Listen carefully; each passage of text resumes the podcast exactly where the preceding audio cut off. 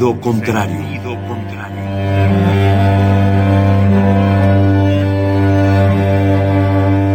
El Museo Universitario del Chopo presenta.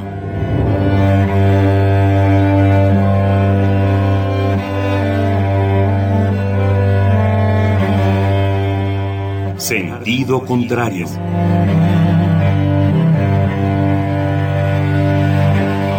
Una emisión de Marcelino Perelló. Producida para Radio UNAM, con la participación de Javier Platas.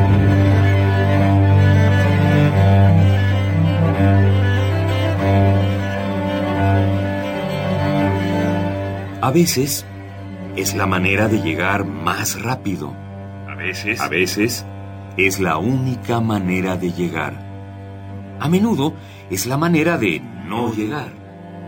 Y pese a todo, casi siempre es lo único que tiene sentido.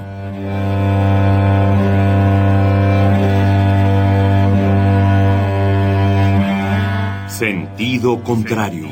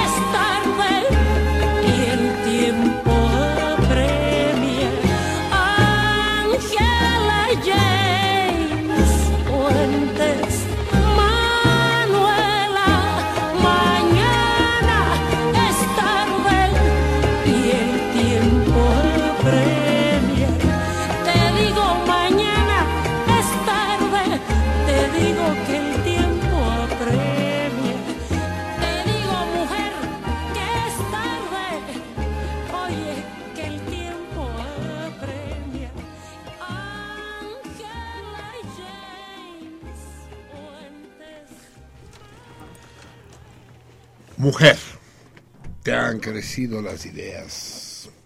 Amparo Ochoa, la inigualable, malograda Amparo Ochoa, inaugurando este nuevo periplo nocturno en sentido contrario, en compañía de todos ustedes, salmones míos, a la diestra del Dios Padre, Xavier, el, el de plata, Good night. y Guten Abend. Bonsoir.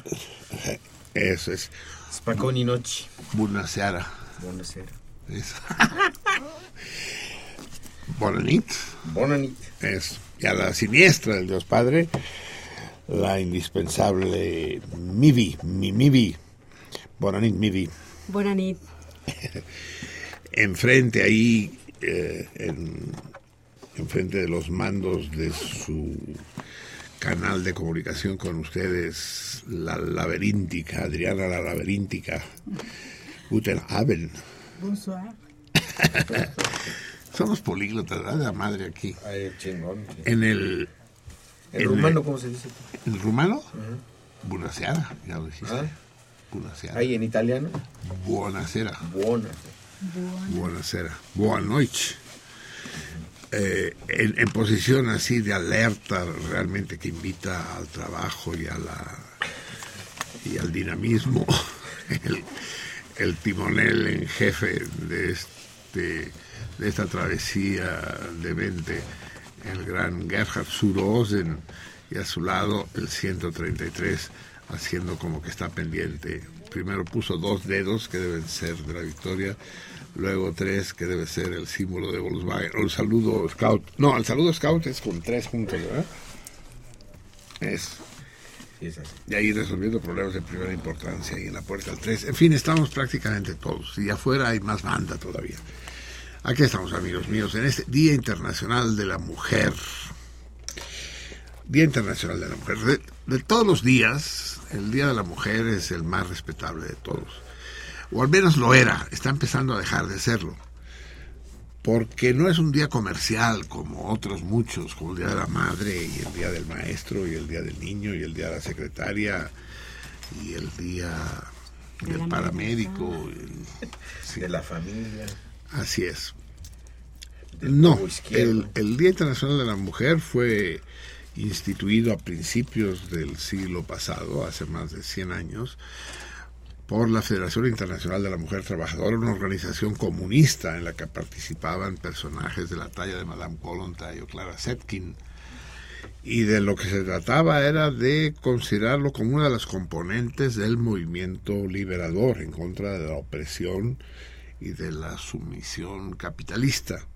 Así surge el Día de la Mujer, ¿no? Es la cursilería en la que se está convirtiendo poco a poco. No, era devolver la dignidad al sexo femenino. Las cosas se han ido complicando, se han ido complicando en muchos planos. Hoy tendremos oportunidad, si todo va como Dios eh, lo tiene previsto, eh, tendremos ¿Como oportunidad quién? de platicar. ¿Quién lo tiene previsto? El señor de arriba, ¿Cuál? el vecino de Penthouse. ¿El director del Radio No, más para arriba, cabrón. ¿El rector? Más, cabrón, más, más, más. ¿El presidente? No, no tanto. Tampoco exageres. Eh, tenemos oportunidad de abordar la problemática femenina, si es que podemos hablar de problemática estrictamente femenina. Hay cosas absolutamente admirables y que debemos considerar indiscutibles. Y es que efectivamente, eh, como ya he dicho otras veces y no cesaré de repetirlo, la irrupción de la mujer en la vida social es el, el, mayor de los adelantos que el siglo XX aportó. No es la teoría de la relatividad, no son los aviones, no es el teléfono, no son los coches, no son las vacunas, no son los antibióticos, no es la píldora anticonceptiva, no, son las viejas. La irrupción de las viejas en la vida social. Ya existían en el siglo XIX, digamos, pero poquito y en los lugares más jodidos. O eran reinas o eran obreras. Ustedes se dan cuenta de esa enorme paradoja de que en Inglaterra tenían una reina, pero las mujeres no podían votar. La reina no podía votar, cabrón. La reina, la, reina, la reina, Victoria no tenía derecho a voto porque era vieja, aunque parecía hombre, el hija de puta. estatutariamente, oficialmente era, era mujer. Y, y no, y esto, se, y esto se va rompiendo, pero se va rompiendo gracias al esfuerzo de un montón de viejas chingonas que sin el esfuerzo compartido de una serie de cabrones, huevones, igualmente chingones, no hubiera dado grandes frutos. Todavía hay terrenos vedados a la mujer.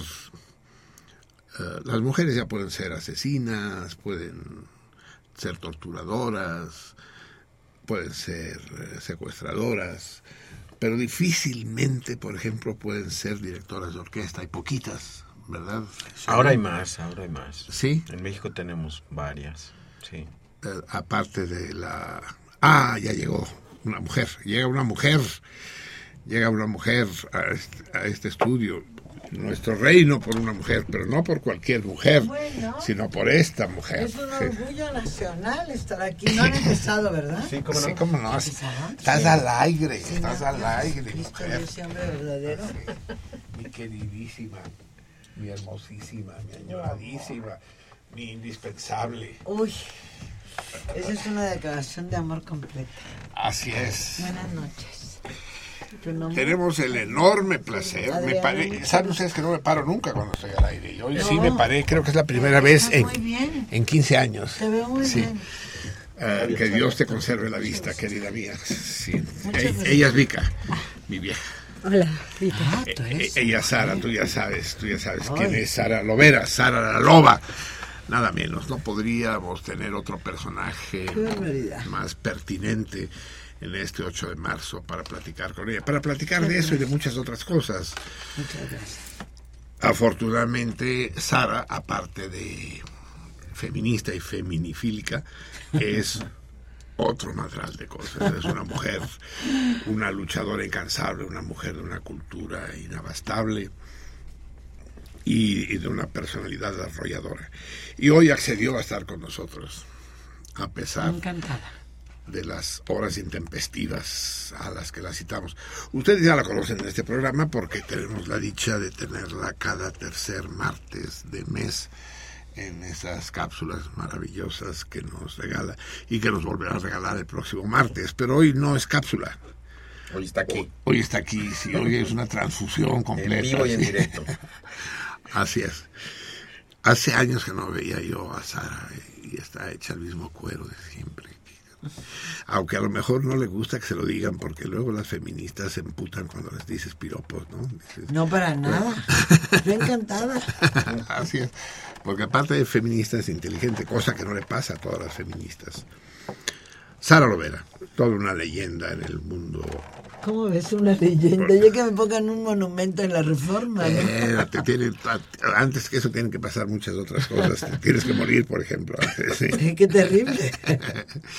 o qué ventaja. Pero ya que hablamos, ya que empezamos por ahí esta conversación que tiene mil puntas y que por lo tanto puede empezar de muchas maneras, déjenme decirles a los que no lo sepan y preguntarle a Sara el motivo. Eh, Sara quiere ser eh, diputada constituyente de la Ciudad de México y como tal se presenta como candidata independiente. Para eso tienen que juntar 10 millones de firmas. 72 mil firmas. 72 mil. ¿Por cuál vas? Bueno, Aparte de la tuya. en realidad, en realidad ha sido muy satisfactorio saber que hay muchas personas, amigas, compañeras militantes, Déjame hacer una pregunta porque la eficiencia tradicional de los trabajadores Sí. del Estunam a lo mejor lo tienen. ¿Se está escuchando bien la voz de Sara? ¿De poca madre? Bien. Sí, adelante. Sí, eh, hay que conseguir 72 mil más para presentarte en un tiempo muy corto. Eh, hay muchas personas que estarían dispuestas a darme las firmas. Lo que pasa es que después de una promoción en Facebook, pues la mitad son de otros estados de la República que Claro. somos fans, pero que no No viven en DF y no sirven. Entonces vamos a, a intentar una cosa como doble. Hay dos compañeras que están dispuestas a, a promover la idea de que sea una independiente a través de algún partido, de esos partidos que ponen además independientes. Bueno, vamos a ver qué pasa, Marcelino. No es el objetivo principal en mi vida. Sería para una persona eh, que ha vivido la mayor parte de su existencia en el Distrito Federal un orgullo participar en esta cosa como simbólica de crear una nueva constitución para la Ciudad de México. Pero no me muero si no consigo las 72 mil firmas y no puedo participar.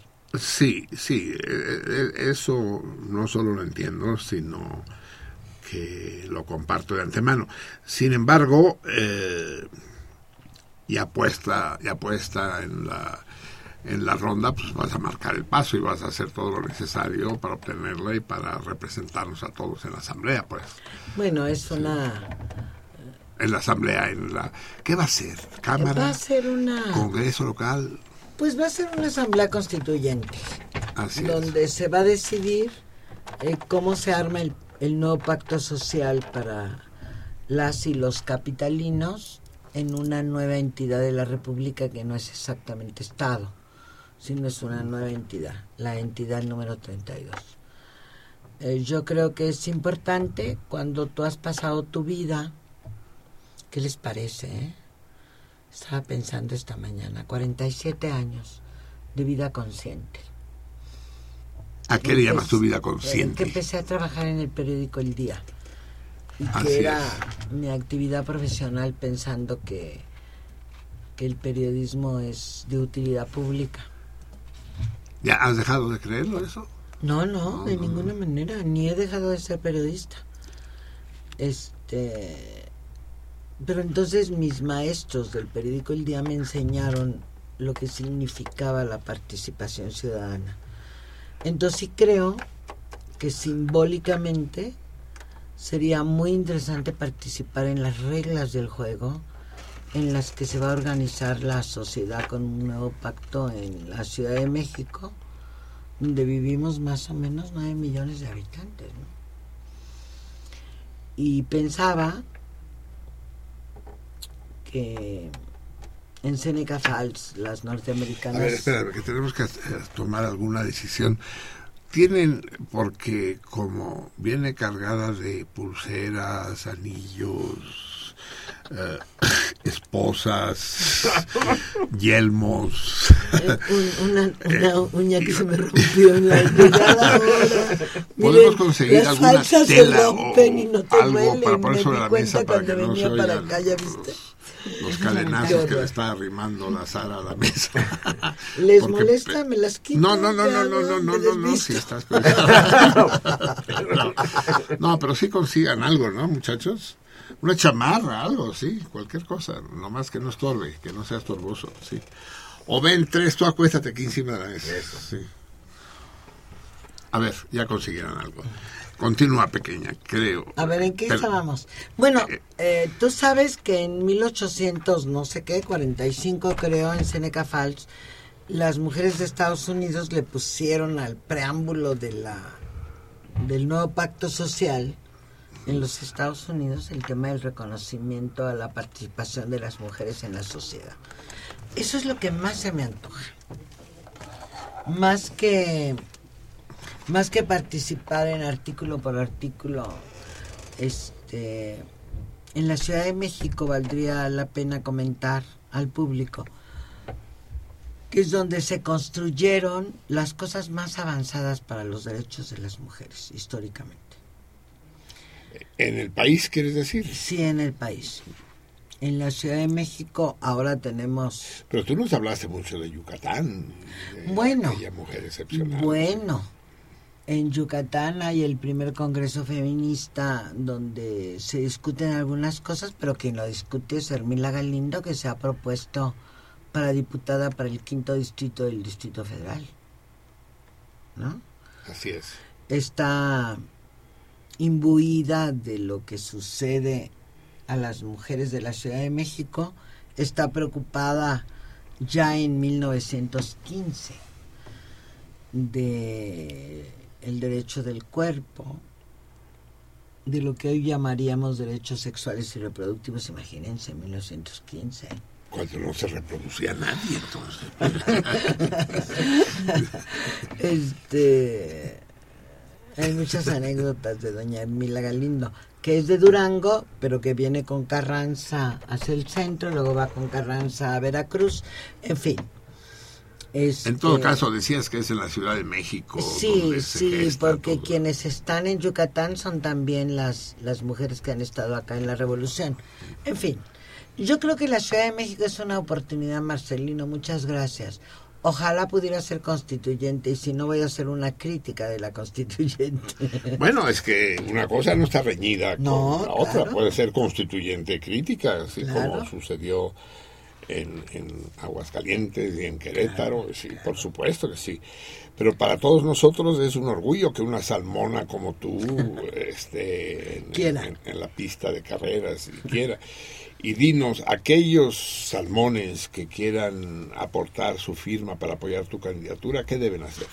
Bueno, hay un formulario que yo no estoy todavía, digamos, estoy por hacer los primeros trámites, porque ya saben que es este mes, ¿no? Como simbólico. El marzo, por cierto. O sea, las Este, firmas deben ser recopiladas en marzo. Pueden ser recopiladas en marzo y abril, Eso. para tenerlas a finales de abril como candidata independiente. La otra vía, un poco más complicada, eh, pero más sencilla, es que un partido político te ponga de dedo y te pone en la lista y ahí Entonces, serías reúnas plurinominal, digamos. O- sí digamos como candidata externa de la para la constituyente que les gusta a cuál partido les gusta O sea, Ninguno. ya sé que mí tampoco ninguno pero alguno podría. Hoy vi a, a una señora que es la jefa de mujeres del PRI que me dijo bueno si quieres Eh, pero Amalia García por el PRD también dice si quieres y este y yo no sé qué hacer con Dante Delgado que también me dijo si quieres Uy, Quiero decir que hay posibilidades de que algún partido me pusiera de dedo con esta, Pero en una lista. sí, en una lista. Sí, sí, Y luego la, planilla, lista, digamos, sí. y luego la lista la discuten y a ver si apareces. En fin, es del todo complicado. Es del todo complicado como han armado el INE y el jefe de gobierno del DF, o de lo que era el DF, el, el tema de cómo participas. Digamos que está lleno de obstáculos, está como armado para sus intereses. Qué raro tú. Qué raro. Siendo gente tan generosa, dadivosa, desprendida. Y con un grupo de, de genios que están armando Ah, sí, la estructura de la nueva constitución. sí. O sea, que te dejan un margen elemental un poco, ¿no?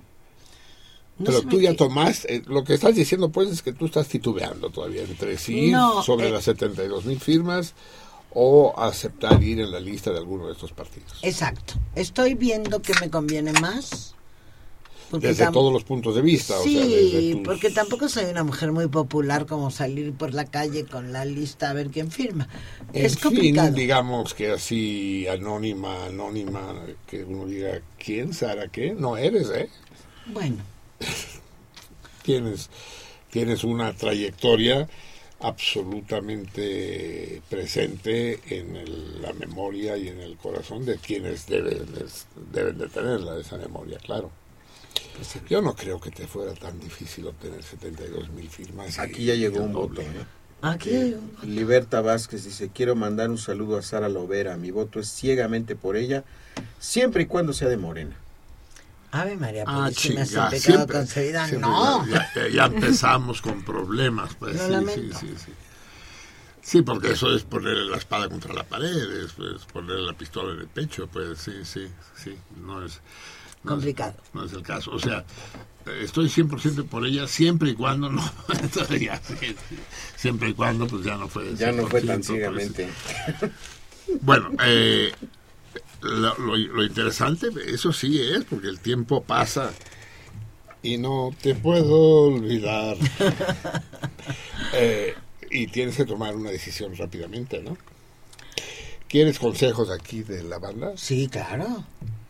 ¿Tú te comprometerías a darle un consejo? Yo me comprometo a darle mi voto. Muchas gracias. Y En, en cualquier caso. en cualquier caso. Vaya en cualquier lista. Vaya en cualquier es que eso es lo que hay que hacer, hombre. Eso es lo que hay que hacer. Porque es decir, si va por Morena, voto por ella. No, pues entonces vota por Morena y ya. Se- Exactamente. Se acaba la historia, ¿no? Estás yendo sí, por Morena, sí, no por Sara. sí, ¿no? sí. No, tal como lo acaba de decir eh, Javier, es la manera digna de hacerlo. Dice, yo voy a votar por ti, andes donde andes, porque sé de ti, porque sé quién eres, porque sé el- o, o presumo saber lo que vas a hacer. Y a lo que me puedo comprometer es a decirles a las personas que conozco que Sara Lovera se ha propuesto y que voten por ella.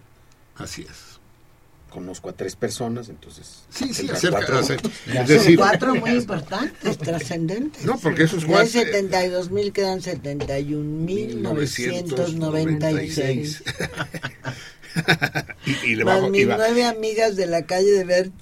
No, hombre, es y, y vamos y sustantivo. vamos restándole y vamos restándole porque pero eh, en fin eh, esa es una idea no Eh, aquellos que después de la plática de hoy eh, eh, sigan pensando que Sara Lovera es su opción porque habrá que conociéndote habrá que los que digan no con esta vieja no No voy a ningún lado, lado. esquina. Claro. porque tiene la virtud Sara Lovera de no tener pelos en la lengua Ni- Consejo, compañera. A ver, te oigo. Ay, no. ¿qué? Mm, ¿Qué consejo? Que me dé mi consejo ella. ah sí dile tu consejo Uy, no sé. no Compromete, sé mójate, chinga. Sí, así como va, en caliente. No.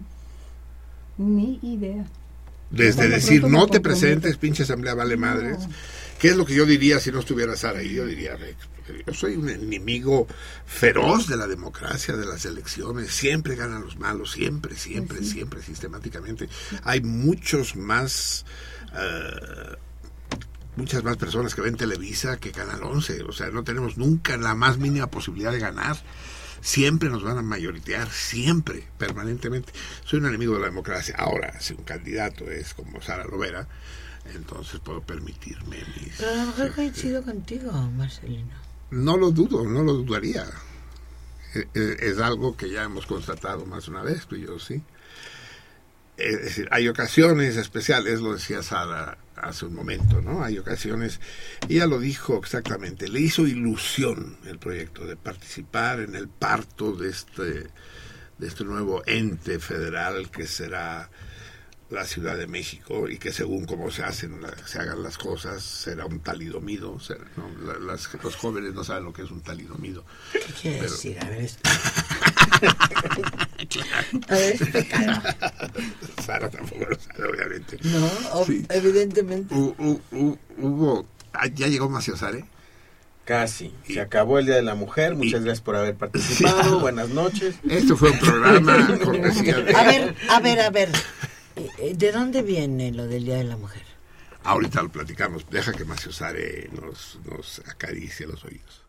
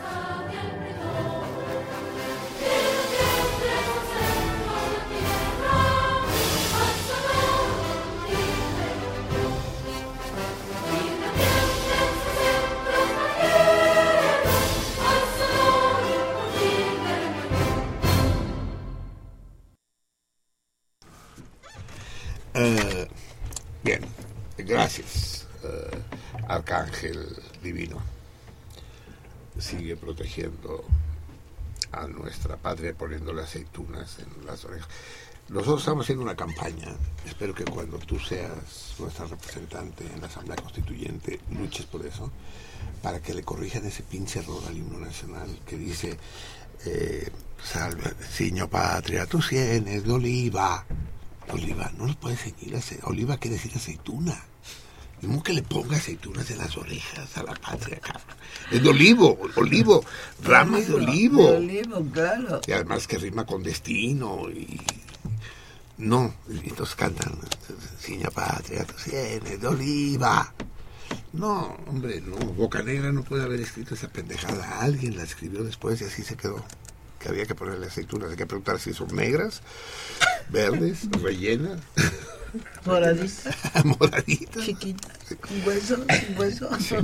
Entonces, retomamos, después de la interrupción eh, tan obligatoria como bienvenida de Macio Sar. Eso no existía antes, ¿sabías? Esta obligatoriedad de las estaciones concesionadas, de las, de, digo, de las estaciones permisionadas, las estaciones de, de poner el himno a las 12, porque lo único que logran con eso es convertir una, una canción tan hermosa, porque es muy hermosa, convertirla en rutina, convertirla en... Ah, ay, ay, hueva, así como, como las campanadas de la iglesia.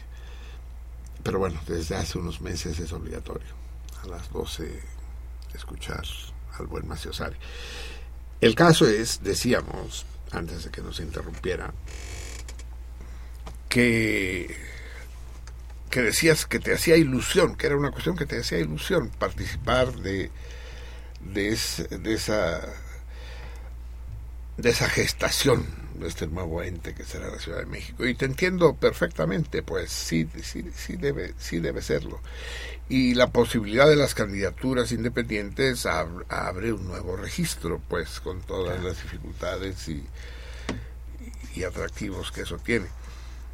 Eh, yo te diría que te tomaras un, unos 15 días para medir el agua a los camotes y, y ver cómo va, que te pusieras a recoger firmas para, para ver, pues, ahora sí enfrentarte a la cruda realidad, medir tu popularidad, ver cuántos miles de firmas puedes recoger en, en 15 días, porque además eso te va a permitir negociar con alguno de los partidos en otras condiciones, más que si llegas encuerada, pues, no más eh, precedida De los seis votos que hemos expresado. Claro, sí, imagínate, sí, ¿no? ya Y va. los 10 de mis amigas, se te han olvidado. Sí, eh, yo creo que podemos po- podemos ir por eliminación. Yo, yo sí puedo eliminar rápidamente eh, por qué partidos no votaría. Por ejemplo, el PRI, si va con el verde, yo no iría por el PRI. No, por el PRI sí iría, pero por el PRI con el verde, nunca. Ok, de acuerdo. Si hay algo vomitivo en este país, es el Partido Verde. Es decir, es Coincidimos, Marcelo. verde vómito, eh, verde bilis, ¿no? Ese de ninguna manera. El pan, ni hablar, Imposible. fuera de fuera de contexto. De contexto. Entonces, el, el, PRI, de- el PRI solo... ah, ah, eh, el, queda el PRD y Morena. Y bueno, y luego Movimiento Ciudadano y otras, PT, ¿no? otras cositas. Y Dante Delgado. Yo no sé, ¿tú conoces a Dante? Sí. Si yo quiero ser sincera, tengo que decir dos cosas. Uno, que soy veracruzana. Dos, Asesina que- de periodistas. Dos, que Dante, independientemente de sus contradicciones, en un momento clave de mi vida, y no tiene que ver con ninguna concesión ni, ni con un reportaje, sino algo más profundo, eh, se comportó como ser humano, que entre los políticos es difícil. No es común. ¿Estás de acuerdo? No es común. Al que yo le tengo un enorme respeto por eso. Y este de ahí de ahí puedo es sugerir que es interesante su partido. Solamente desde ahí, es desde algo muy personal. Eso es. Sin embargo, no pierdas de vista que, o sea, tú, seas candidata de quien seas, tú vas a ser independiente. Sí, claro, y O sea, ellos ¿quién- lo saben. ¿Quién le va a poner riendas a la Sara Lovera? Pues, Nadie. sí. Por eso soy un fracaso. Cuando quise ser, cuando quise ser realmente una vez diputada, eh, digamos que algún día fui de compromiso, estuve en una lista, sabía que no iba a salir ningún problema. Pero cuando realmente quise, pues el problema es que todo el mundo tenía horror de que yo tomara mis decisiones por mí misma, ¿no? Supongo que por eso no me apoyaron. Me firmaron entonces todas las mujeres que se diría, todas las mujeres de Andrés Manuel. En aquella muchas. época. Eh, mujeres muy importantes, la Chaneca, la viuda de Berto Castillo, la Elena Poniatowska, todas firmaron por mí. Eh, bueno, pero Andrés es machísimo, entonces odia a las feministas. Entonces, imagínate, muy complejo, muy complicado. Él dijo que no.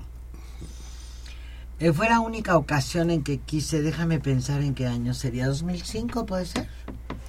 ¿Que hubo elecciones por ahí? No, 2006. Está bien, pero en 2005 era el rejuego, ¿no? Así es. 2005-2006. Bueno. Este... Y, y entonces fuiste candidata. No, no fui. Ah, no llegaste a me, ser. Andrés me... Andrés Te me- vetó. Me, vetó. Personalmente me vetó. Y este... No me quedan muchas opciones. Porque tengo muchos problemas de contradicción con el PRD. El PRI sin el verde. Podría ser una opción el PRI en algún momento, pero está complicado.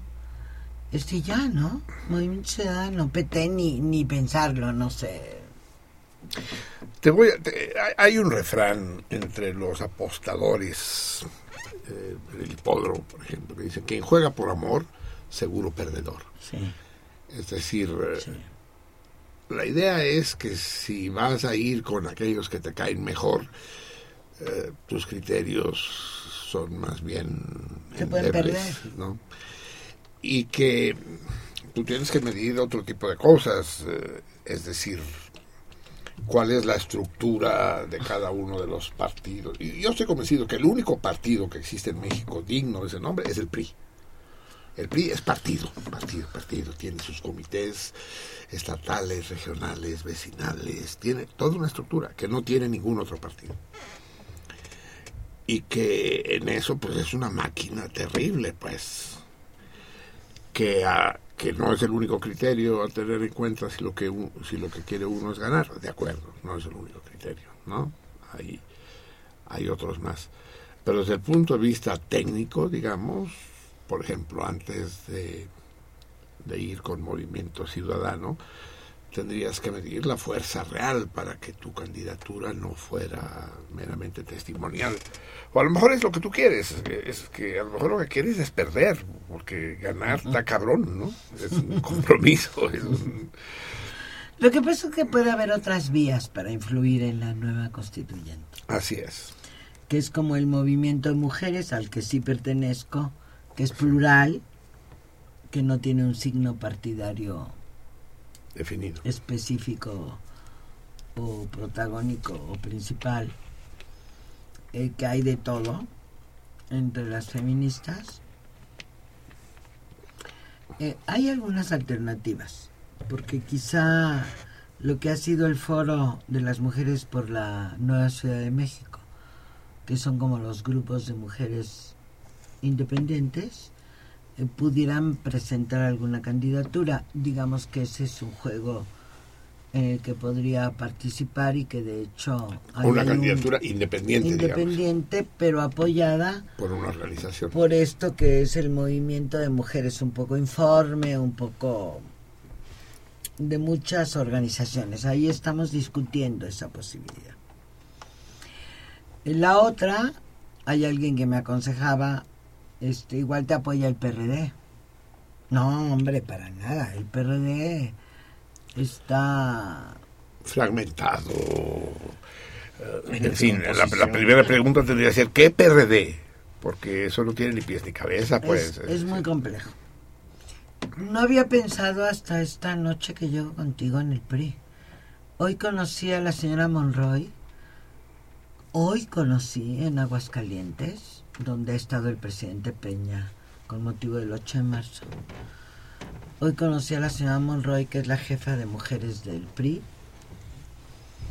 Y bueno, con el pretexto de hacerle alguna entrevista, podría yo plantearle mi candidatura. ¿no? Este, es, la, es la única relación que tengo, eh, por lo pronto, con el PRI. No sé. Eh, escrito demasiadas notas en contra de Manlio Fabio, no sé este, si me admitiría una reunión. Pero lo que es cierto es que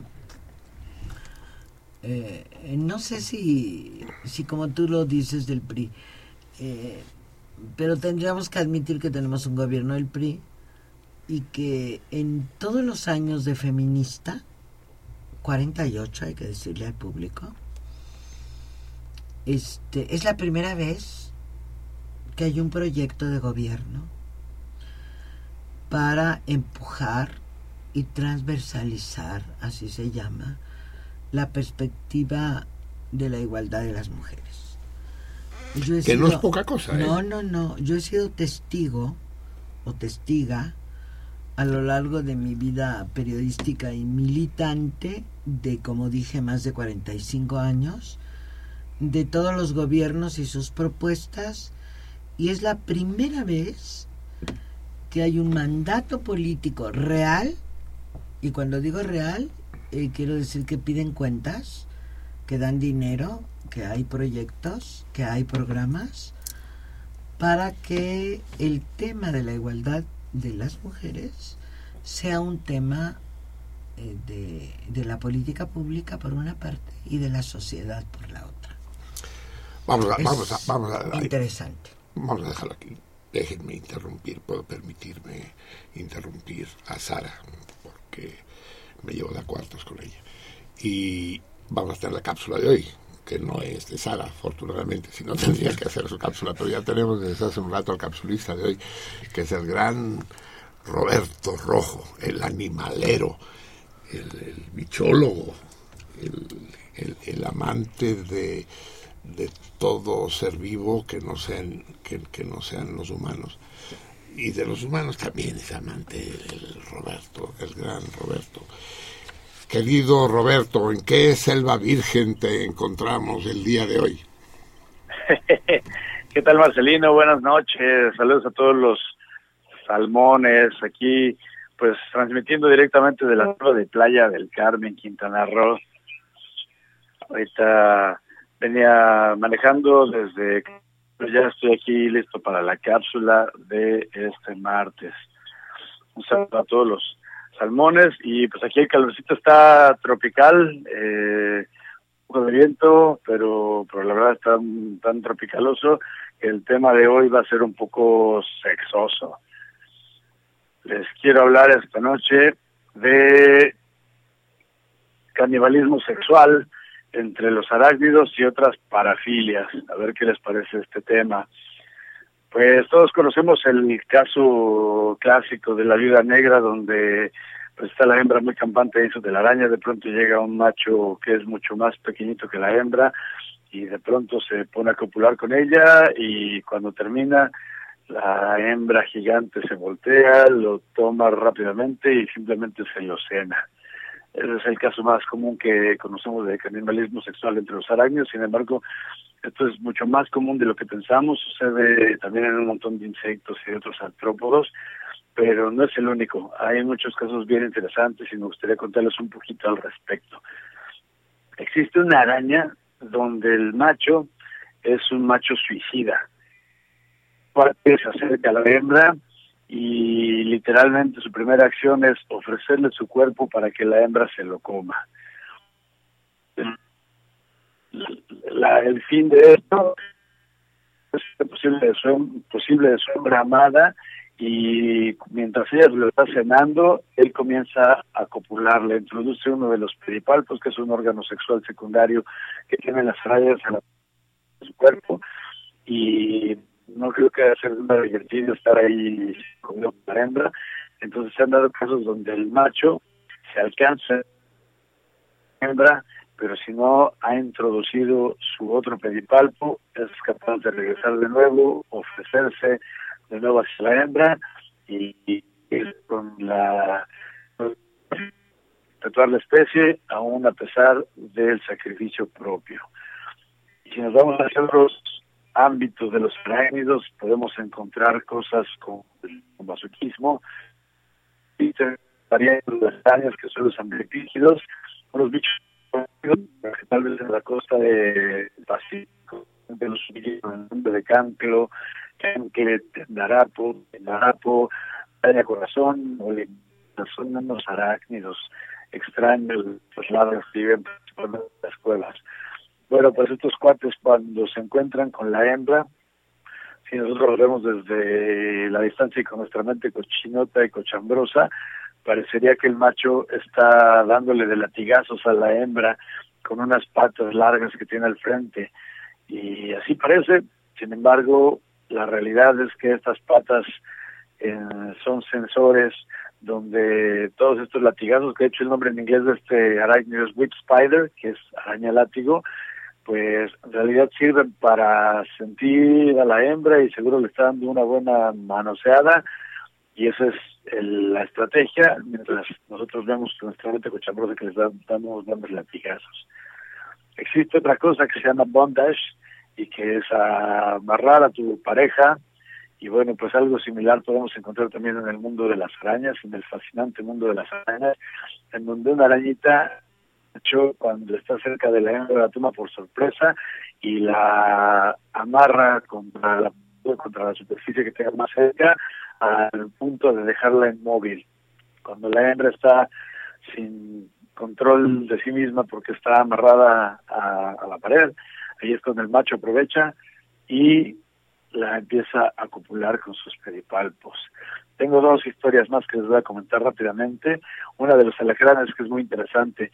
Cuando los alacranes se juntan y comienzan una danza nupcial muy interesante que pareciera que están bailando por horas tomados por las tenazas, en realidad lo que sucede es que están buscando la superficie para que el deposite una estructura que se llama espermatóforo, la deposita en el suelo y jala a la hembra con sus tenazas hasta que ella se encuentra directamente sobre el espermatóforo. En este momento el macho la baja hacia el suelo, se introduce el paquete de esperma dentro de la hembra y así es como copulan los alacranes. Pero ahí acaba la historia.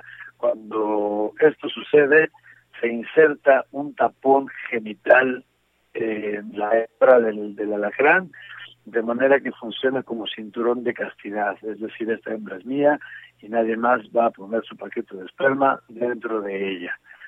Y bueno, ya para terminar y no viéndonos con esta locura sexosa tropical de la noche de hoy, de hoy en el mundo de los arácnidos, pues también hay cosas interesantes que podrían parecernos bonitas. Una especie de araña hace un regalo nupcial a la hembra. ¿Cómo funciona esto? El macho busca una presa, generalmente que ande por ahí desprevenido, lo atrapa su araña y lo lleva a las patas de su preciada y se lo ofrece como regalo nupcial, la cual lo acepta con gran alegría, imagino yo, y comienza a comer su regalo mientras el macho aprovecha en ese momento y la copula. Pero hay machos que muy muy inteligentes y a veces se alimentan del regalo nupcial antes de entregarlo. Entonces lo que le dan a la hembra es un paquete de telaraña con un bicho muerto, pero vacío ya. Entonces mientras la está felizmente intentando comer su regalo nupcial y se da cuenta de que acaba de ser engañada, simplemente se voltea, toma el macho y termina su cena feliz incidencia, el mera los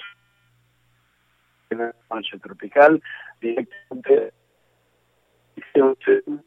Salmón les manda un abrazote y aquí nos escucharemos el primer martes del siguiente mes. Un abrazo y buenas noches.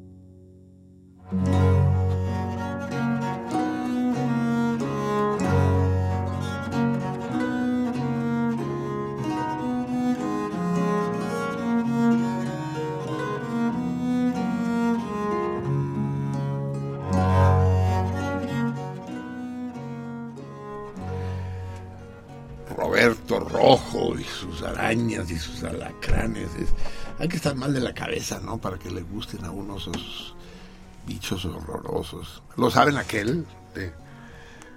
Artemia, Artemia, tráeme el suero antialacránico. Córrale, vieja, córrale. Dice, ¿qué le picó un alacrán, Celestino? No, todavía no, todavía no, pero ahí viene, míralo, míralo, ahí viene. Las carcajadas es el mejor premio que puede recibir alguien que se considera humorista. Los alacranes y las arañas del gran Roberto Rojo. Maravillosas historias las que nos cuenta cada mes. Dice, si Dios existiera, eso ya se los conté, ¿verdad? La mejor prueba de que Dios no existe es que si Dios existiera le hubiera puesto cuatro patas a las arañas y ocho a los puercos. Entonces, el jamón estaría baratísimo. claro, sí. Bien, amigos míos, estamos pues en este en este 18 Anagalis. Es que me pone cada nombre. ¿Cómo se va a llamar Anagalis el día de hoy, cabrón? Anagalis. No existe el Anagalis. El 11 ventoso. Dice Murón en francés. Anagalis. Pero por lo visto, es que tienes que buscar cómo se dicen en México esas chingaderas Anagalis. Yo no puedo llegar y decirle al público, hoy es el día Anagalis. No mames. Flores pentámeras. ¿Tú crees que les puedo yo informar al público que hoy es el día de una planta que tiene las flores pentámeras y raramente tetrámeras? No mames, cabrón. Acti- actinoformas, axilares, solitarias, pediceladas, cáliz profundamente dividido con dientes lanceolado, acuminados, tubo corto. Bueno, ya saben ustedes en qué día estamos en el calendario. Bueno, afortuna- a- afortunadamente, eh, ¿qué me estás enseñando? Ese de que destaca popularmente. Ah, eh, se destaca particularmente por su, referen- por su referencia a la de color rojo. Claro, es que no me había caído ese 20, la Anagalis arbensis. Sí, tengo una, tengo una maceta en la casa de puras Anagalis arbensis. Chica, tu madre, ¿qué, qué- sirve eso? Pero además todo eso era el día de ayer. Hoy ya estamos en el 19 ventoso, perifolio. no, mames. Este Fabra de Glantan, el gran poeta francés del 18, fue el encargado de ponerle nombres a los días del calendario republicano. Y yo no sé qué tenía en la cabeza, ¿por qué le tenía que poner al 19 perifolio? Dice, es una bonita y delicada hierba aromática de la familia del perejil. Vaya, menos le conocemos un pariente, carajo. La próxima vez que me hagas un pozole le pones perifolio, cabrón. En apariencia pueden ser similares, pero el aroma anisado del perifolio lo delata. ya saben ustedes cuando vayan a la comer, digan, ¿a cómo, a cómo está los, el, perifolio. ramito de perifolio? De, de ahí vendrá, de ahí vendrá en perifollar. En perifollar, sí. Es decir, te, te pones ramitas de perifolio en las axilas. Y, el, y, en- y ya sabes dónde. Y eso, y eso te da un perfume muy especial. Bueno, amigos míos, el torito del día de hoy. Va. Antes de que se nos haga más tarde, cuando ya son las 12 de la noche con 27 minutos de este día perifolio 19 ventoso. El torito del día de hoy se lo debo aquí al maestro Platas. ¿Ah, de plano? De plano. Y dice, ¿cuál es el primer compositor reconocido como tal de la historia de la música? De la humanidad. De la música de la humanidad. ¿Cuál es el primer compositor reconocido como tal? El primero que escribió y que firmó su música. ¿Quién es el primero? Si lo saben, háblenme. Si no, también, ya saben, el teléfono es el 55 36 89 89, 55 36 89 89, o bien fuera de la futura Ciudad de México. Bueno, ya es Ciudad de México, pero todavía sin, sin registro civil, al 01800 50 52 688. 01800 50 52 688 o bien a Twitter, la salmoniza, la guion bajo salmoniza. Recuerden las respuestas al torito, mándenlas por DM, mensaje directo, oculto, eh, y los comentarios como mensaje abierto. Y lo mismo en Facebook. Las armoniza, esta vez sin guion, simplemente con el espacio. Y también las respuestas al torito no las balconeen, mándelas inbox, mensaje privado. Las atenderán en nuestra sex line, hotline, la, la MIVI y la LAVER, que están pendientes de recibir sus, ansiosas de recibir sus llamadas. Muy, muy bien, amigo mío. Eh, amigos míos, hay más de un amigo entre ustedes, Escuchamos, después de escuchar a, a- a Roberto Rojo, por cierto, esta recopilación bellísima, absolutamente incomparable de Un Sarao en Chalco, realizado por el grupo Segrel, fundado y dirigido Manuel por nuestro carísimo Manuel. Qué músico, qué tipo más sensacional. El querido Manuel Mejía. Y esto es unos manuscritos encontrados del siglo XVIII. Una combinación de música culta con música popular bellísima. Y escuchamos un fragmento. Escucharemos muchos más a lo largo de la interminable existencia de este programa. Bien, el Torito ya lo saben, cuál es el primer compositor reconocido como tal, homologado de la historia universal de la música. El premio va a ser nada menos que una ronda, no una ronda, las rondas que ustedes quieran, todo el pulque que se puedan tomar en La Rosita para nueve personas. El ganador, ¿Nueve? Nueve, cabrón. El ganador y otros No, ocho. pues yo te lo digo. Sí. El ganador y otros ocho. Y además, con unas botanas, cabrón. Ya, ya vieron el testimonio de los que ganaron la otra vez, ¿no? Dicen unos sopes que no tenían madre. Y entre los nueve se echaron como 30 litros de pulque, una brutalidad así, ¿no? Y ahí sí, curado de ajo, no, no, no, no, piñón para arriba, pues. La pulquería La Rosita. Ah, Pregunten por Daniel y lo saludan de parte nuestra. Y está como cualquier pulquería que se respeta en un callejón, en el callejón de San Antonio Abad, esquina con Calzada de la Viga, en la colonia Esperanza. ¿Cuál será la colonia Esperanza, cabrón? Calzada de la Viga y San Antonio Abad. Chin, bueno, pues por allá, por, por- hablando de feminismo, por, por las costureras, ¿no? ¿Te acuerdas del edificio de las Sí, costureras que se pero cayó? está más bien en San Antonio Abad, que es calzada de plata. Sí, y esto no, No, estará por allá, no. Callejón de San Antonio. No, eso está más lejos. ¿Sí? O sea que sí conoces la Rosita. Sí. Ah, ya la veo ahí. Con el- Vaga. Con el, con el codo los sobre. talleres de costura. Así es. Bien, amigos míos. Continuamos nuestra conversación con nuestra huésped de honor del día de hoy, Sara Lovera. Al final no acabó de decirnos cómo le hace para recopilar firmas, o sea, tiene que llenar un formulario. Ese se puede imprimir, se puede bajar de la red. Eh, sí, hay que, hay que imprimirlo y luego poner los datos de las del em, del firmante. Sí del firmante con lo de su registro en el IFE, etcétera. Bueno, en el anterior IFE, en el INE. Sí. Eso. Y, y eso hacerlo llegar a quién, dónde. A mí, a mí, para que yo lo pueda entregar. Sí, ese es un mecanismo.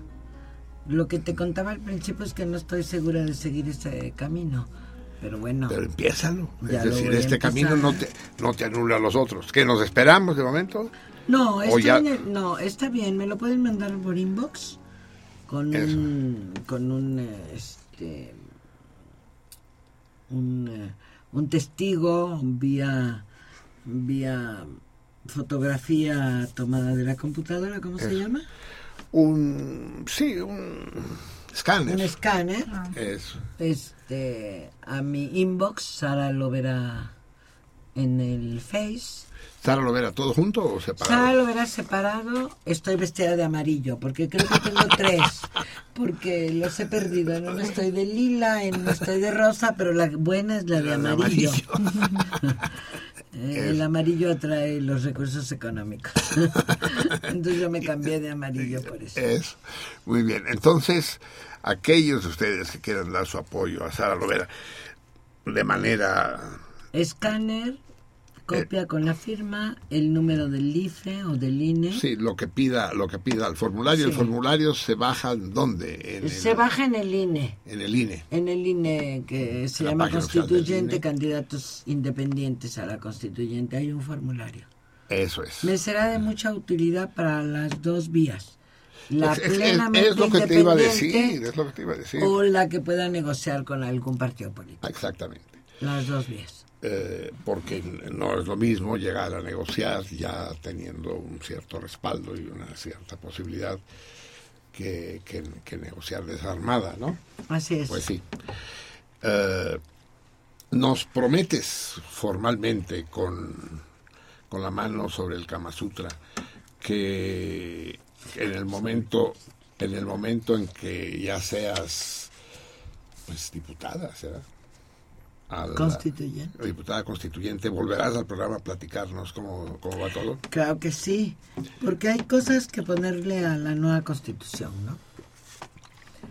Son las cosas que las mujeres hemos ganado en el Distrito Federal a lo largo de los años, que valdría la pena poner en la nueva constitución. El matrimonio igualitario nos parece fundamental. ¿A qué le, a ver, cuéntame, ¿qué le llamas matrimonio igualitario? Eh, es una nueva concepción que está hoy en la ley en la Ciudad de México, que significa reconocer que dos personas, no importa el sexo, se unen en matrimonio para construir una vida en común, amorosa, equilibrada, de apoyo mutuo, que no habla exactamente de lo que decía antes la ley, que un hombre y una mujer se reúnen para hacer una familia y Para tener hijos. sí. No, esto ha desaparecido de la ley y habla de dos personas que se unen amorosamente para compartir la vida de manera solidaria, equival- equilibrada, solidaria y Amorosamente. amorosa. Independientemente del sexo. Independientemente del sexo. Fíjense bien cómo estamos con una persona culta, con una persona que sabe hablar, porque esta discusión la he tenido mil veces. Se ha em- puesto de moda en este pinche país tercermundista hablar del género de las personas. No, señor, en español las personas tenemos sexo. Correcto. El género es gramatical. No, pero el género cuando hablas de gender, cuando hablas de las condiciones que la sociedad impone a una persona de acuerdo con su sexo para que funcione en la sociedad, que es una investidura puesta con reglas de conducta, se llama género. Gender en inglés, que significa características que deben tener los hombres o las mujeres en esta sociedad. Al sexo respectivo, pues sí. Sí, relacionado con el, el- el sexo, pero no únicamente, sino lo que la sociedad espera de los hombres o las mujeres. ¿no? Así es, o sea, tú utilizas la palabra género para definir el conjunto de atributos que de manera convencional se le asigna a un individuo de acuerdo a su constitución anatómica, fisiológica, sexual. Sí, eh, de acuerdo. Es, es- es lo que se espera de las personas en la vida social, no lo que es natural. Lo natural son los sexos, ¿no? Las diferencias anatómicas entre un hombre y una mujer o sexo masculino o femenino. El género son las atribuciones sociales, Culturales. culturales que ha decidido la sociedad o quien tiene el poder en diferentes épocas. No es lo mismo ser mujer en el siglo XVII que ser mujer en el siglo XXI. Exacto, era mucho más padre en el siglo XVII. Y yo creo que sí.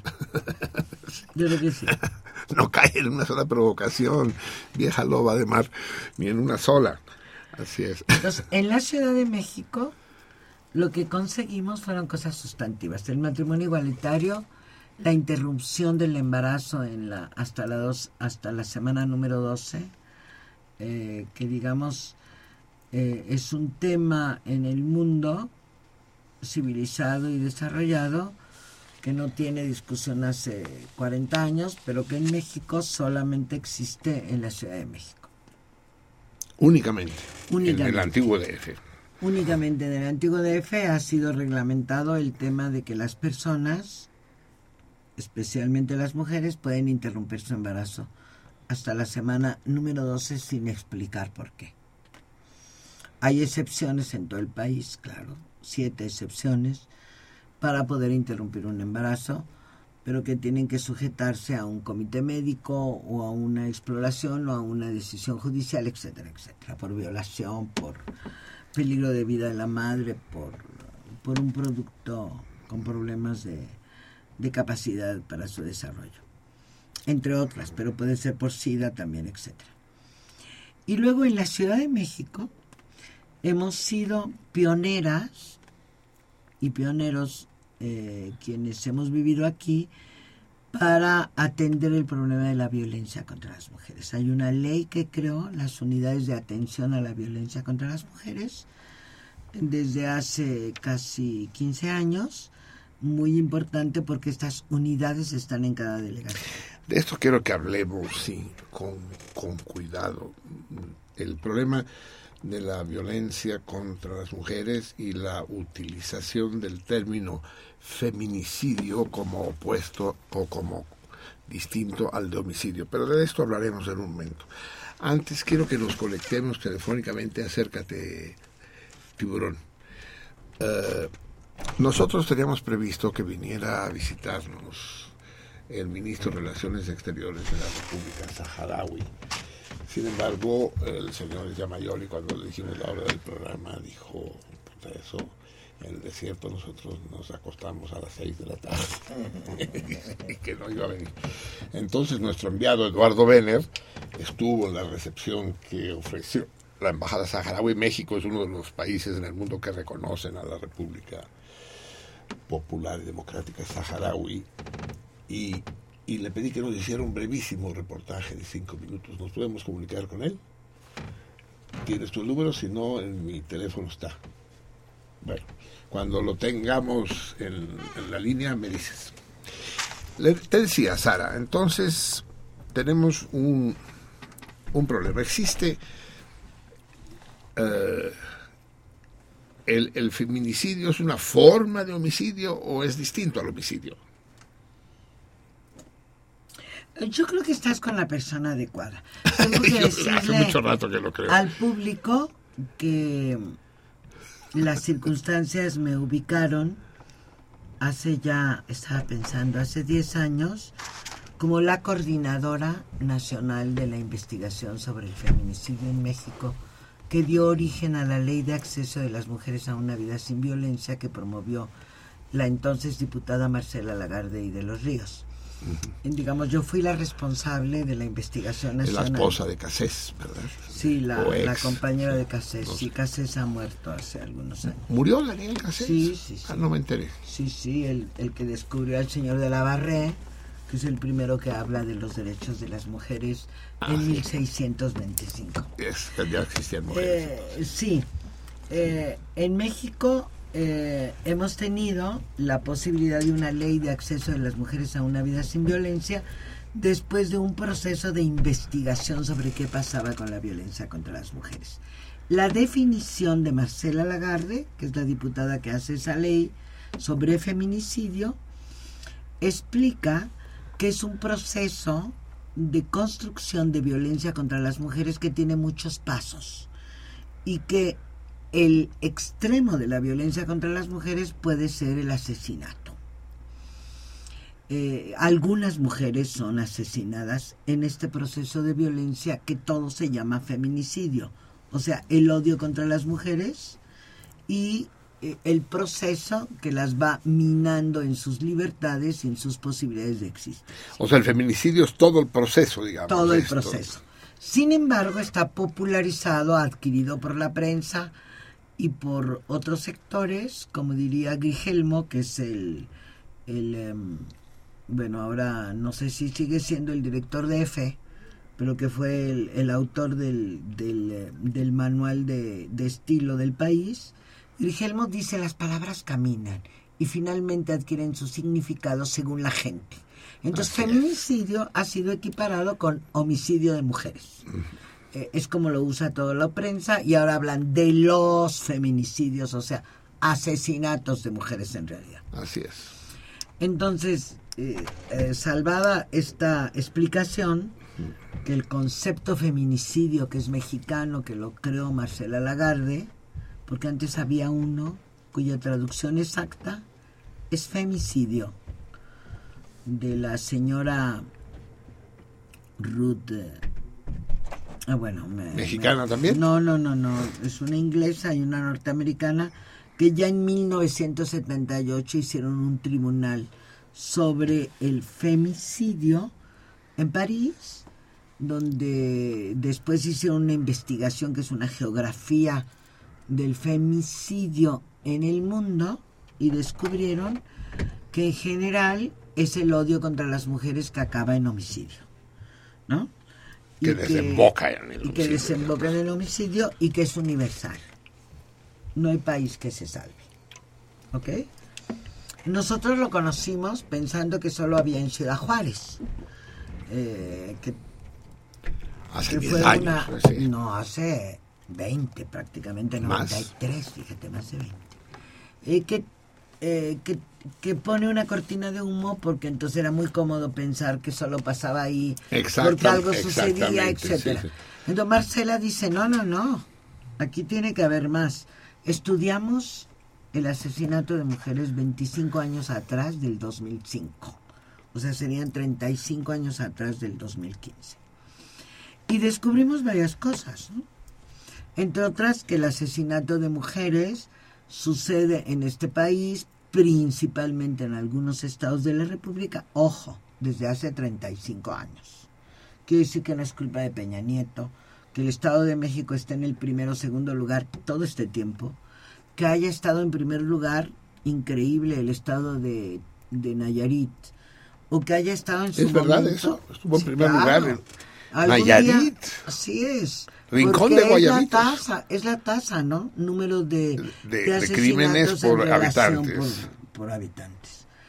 Descubrimos cosas muy interesantes en ese proceso. Y vimos cómo cambió la geografía del, del asesinato de mujeres, ahora feminicidio, eh, según donde iban caminando los temas de la violencia y de la violencia del narcotráfico. Hicimos una geografía, geógrafas eh, egresadas de la UNAM, especialistas, hicieron los mapas de cómo había cambiado en esos 25 años que estudiamos, cómo se habían acumulado casos de asesinatos La de densidad, mujeres pues, de, de los crímenes en las distintas regiones. relacionados con el camino del crimen organizado o, narco, o del narcotráfico. Ahí descubrimos muchas cosas, pero que puedo sintetizar diciendo que no ha cambiado la cifra y que aproximadamente eh, más o menos 1.800 mujeres son asesinadas al año en promedio en este país, siete se dice ahora todos los días, en diferentes lugares de la República Mexicana. No solamente en Ciudad Juárez, ni solamente en el Estado de México, ni solamente en Morelos, donde ha habido mucha propaganda ahora. Pero a ver, lo que me estás diciendo entonces es que el feminicidio no remite al móvil del crimen. O sea, no necesariamente estas mujeres son asesinadas por su condición femenina, por ser mujeres, sino Sí. por mil otras causas. Sí, no. Estoy hablando de homicidios de mujeres por ser mujeres. Que el- relacionadas con su condición de mujeres Eso es. y por lo tanto 66% de los casos, como diría mi maestra Lagarde, eh, por sus queridos esposos, amantes, conocidos. Las dos terceras partes. Las dos terceras partes.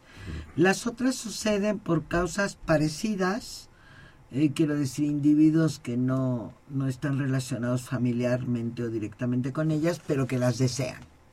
Siempre el móvil es, la quiero, la quiero controlar, la quiero para mí. Es eh, la posesión la más que el posesión, deseo. La posesión. Y en ese proceso las matan por ser mujeres o porque, en el caso de las parejas, porque transgredieron el papel tradicional de las Porque mujeres. transgredieron el, el rol que les estaba asignado. Así es. Todavía esas cifras son, hasta los últimos datos de INEGI del Instituto Nacional de las Mujeres, son adecuadas. Increíblemente, en este país, los hombres matan a las mujeres para controlarlas. O porque no pudieron controlarlas. La maté porque era mía. La maté porque era mía. Eso es verdad. Se ha vulgarizado el asunto. Hay un error en el proceso, a pesar de que las intelectuales todas están de acuerdo, pero yo digo que es un error, mantengo mi punto de vista, haber tipificado el delito. Es muy complicado. Me lo imagino, claro. Y cada estado de la República que lo ha tipificado lo ha hecho de acuerdo con sus puntos de vista. El problema existe, tiene mucha propaganda porque la ley habla de un recurso, entre otros muchísimos, 240 artículos de la ley, por un recurso que se llama, y es muy popular, y lo leemos todo el tiempo, que se llama alerta de violencia de género. La famosa alerta de violencia de género que se ha convertido en una moneda de cambio política ha tendido una cortina de humo sobre el proceso de la violencia contra las mujeres. Entonces, Cuando se dice violencia de género, se dice siempre violencia contra las mujeres. Sí. O sea, no, no de género al revés. No, mira, puede ser al revés. El tema es que las estadísticas no te permiten incluir a los hombres cuando son poquísimos. Cuando son incomparables. 98% de los asesinatos son de mujeres hecha por los hombres. Eh, No acepto la discusión de que hay más hombres asesinados que mujeres porque es cierto. Pero son Pero también son hombres los asesinados por otros hombres y tienen que ver con un montón de con otros móviles. con un montón de móviles. Como ¿no? la guerra, por ejemplo. sí. La guerra, la guerra del narcotráfico, el, el pleito en una cantina, el, el- la venganza porque de un negocio, en fin, etcétera, lo que son los móviles. de El una- dominó como causal de de un- homicidios en primer grado. Por supuesto. Pero el tema del asesinato de mujeres siempre, o en un porcentaje muy alto, casi del 100%, tiene que ver con la dominación, ¿no? Con el móvil de la dominación frustrada, o complicada, o conflictiva, etcétera, o de problemas de pareja.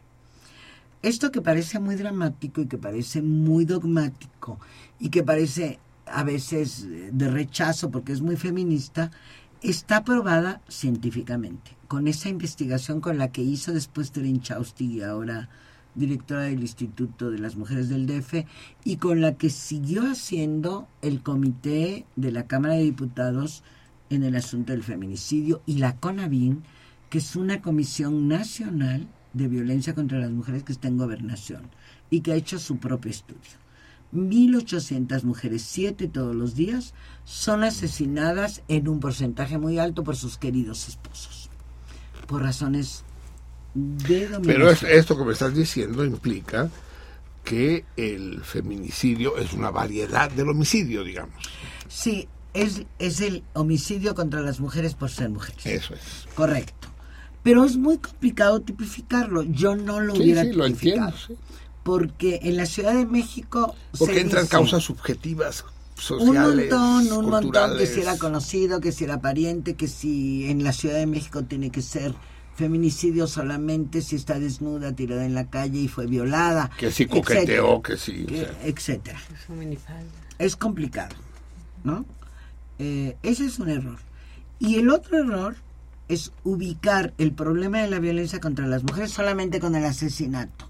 Y entonces tenemos 15.000 violaciones al año de las que nadie habla ni están preocupados, o el otro gravísimo problema en el que están imbuidas las mujeres viviendo a veces un infierno cotidiano que tiene que ver con el hostigamiento que es una y parte con el, del... y con el abuso sexual y con el tema del acoso.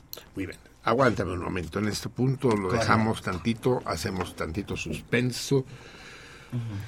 Porque ya tenemos en la línea a Eduardo Venner, eh, gran salmón, insigne caudillo del cardumen durante muchos años y que fue nuestro enviado especial a la recepción que ofreció la Embajada Saharaui del Club de Periodistas de la Ciudad de México. Eh, creo que nos tenemos que poner la- los chunches estos. A ver, eh, a- a- a Sara. Pásemelo. ¿Se me alcanza? No, me- no va a Es que falta uno, solo tenemos dos. Ahí está el otro. Aquí Ah, no, aquí hay otro, sí. Vamos a oír la crónica. Ah, ya. Sí, vamos ¿Tú no a, oír? vamos a ver la crónica. Eduardo, querido. Eduardo. Bueno. Bueno. Yo no escucho a Eduardo. Bueno. Marcelino. si lo escucho, él no me escucha a mí. Marcelino. Sí, sí, eh, eh, Sir Edward. Sí. Ah, en inglés. In English, better. It's, it's easier. Eh, ¿Me escuchas, Eduardo, querido? Sí, te escucho. Ah, ahora también. ¿Cómo se escucha al aire, amigos? ¿Se escucha Bien. bien? Muy bien. Disculpa que te hayamos hecho esperar, pero estamos aquí trenzados en una discusión apasionante con Sara Lovera. Eh, Supongo que está siguiendo el programa. Sí, sí, lo estoy escuchando. Así es. Y, y te hicimos esperar más de la cuenta. Eh, no te preocupes. Eh, querido, pero como, como eres de la casa, como dicen aquello, maldita la confianza, ¿no? Cuando le tienes confianza a la gente es cuando te puedes sobrepasar. Dinos, Eduardo, por fin se nos frustró la visita del ministro aquí al programa, ¿verdad? Sí, sí, pero eh, bueno, estuvimos ahí en el eh, Club de Periodistas el jueves pasado, el 3 de marzo, a las seis y media de la tarde, eh, con motivo del 40 aniversario de la proclamación de la República Árabe Saharaui Democrática. 40 años. 40 años, sí. Eso quiere decir 1975. Sí. Sí. Que es justamente el año de la muerte del, del tirano español. Sí, así es. Sí. Ahí estaba nuestro gran amigo Ahmed Mulay, ¿no? Ali Hamadi, sí, el, el embajador. Exacto. Adorable persona. ¿La conoces, Sara? ¿Conoces al, al embajador de la República Saharaui? No, es- no, no es, no es un verdadero príncipe eh, árabe Además, legendario. un- Además, bello. Así, bellísimo. Y sí, sí, es un- una, una especie de Rodolfo Valentino, del Sheikh del desierto. Sí. Ahí estaba. Y, y conociste también al ministro Eduardo. Sí, es el ministro saharaui para América Latina y el Caribe, eh, Mansur Omar. Ajá. Y, y ya es mayor de edad, me decías. Eh, pues es lo que me habían dicho, pero no, yo pienso que es, bueno, no sé cuántos años tenga, pero no no tan grande. O sea que podía haber venido el muy hijo de la chingada y le sacó. Por, en fin, que, que estaba muy apurado, ¿no? De citas Sí, y sí. encuentros y ag- agenda cargada. En relaciones exteriores otras Sí, descríbenos un poco en qué consistió el evento. Pues fue un simple cóctel o hubo algún parlamento. Sí, pues em, eh, hizo una presentación al embajador, eh, una- hizo una semblanza de la lucha de ellos, el eh, pueblo saharaui, habló de los retos a los que se han enfrentado en los últimos años, eh, mencionó la importante participación de la mujer en, en la lucha, tema que viene al, al tema hoy. Em, mencionó por ¿Eso, eso, es, ¿Esto lo estás diciendo solo para caerle bien a Sara o si es auténtico? no, sí es parte de la nota. Muy bien. eh, resaltó la alta alfabetización del, de su pueblo. Es eh, sorprendente. Esto no lo dijo él, pero te- creo que están al mismo nivel o, que con Sudáfrica, que es el, el otro país del África que tiene, pues, eh, Un grado alto de alto. alfabetización. Sí. Y pues agradeció a- al gobierno mexicano. Hubo algunos representantes del, eh, creo que de partidos políticos, no los reconocí, pero sí vi que estaban adelante. Había algunos embajadores, me acuerdo que Sudáfrica, Argelia, creo que de Nigeria y por supuesto de Cuba.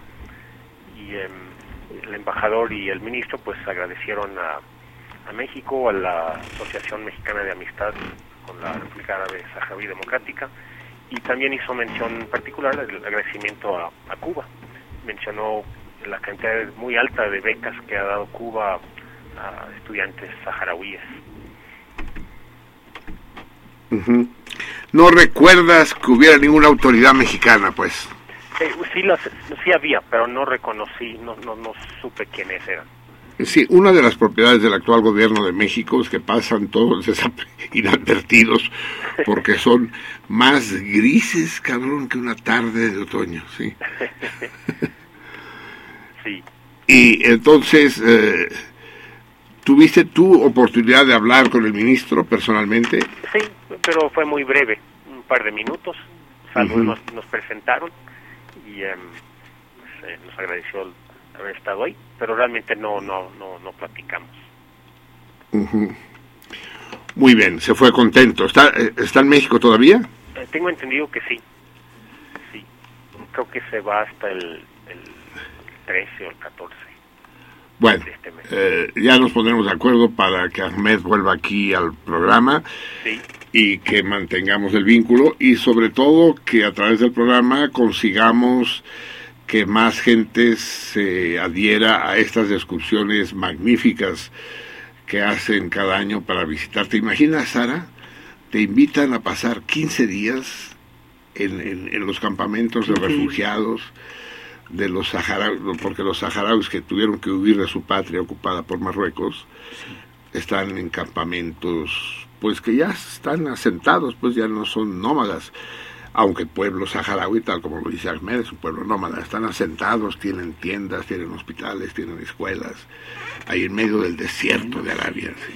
Es una maravilla. Es una maravilla, se transportan en camello, comen carne de camello, beben leche de camello, se, se bañan en leche de camellos, se han de coger a las camellas, en fin.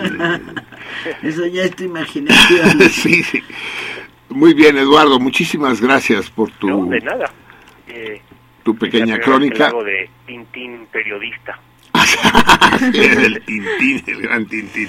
Quedamos en contacto muy cercano, querido Eduardo. Claro que sí. Un abrazo fuerte y sigue, sigue, sigue sintiéndose de manera descarnada tu ausencia en las respuestas a los toritos. ¿Sabes la respuesta al torito de hoy? ¿Sí, sí oíste el torito? Sí.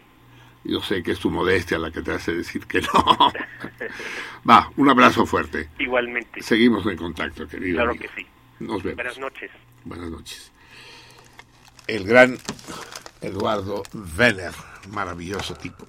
Ahora que hablábamos con Sara, quiero que escuchemos tantita música.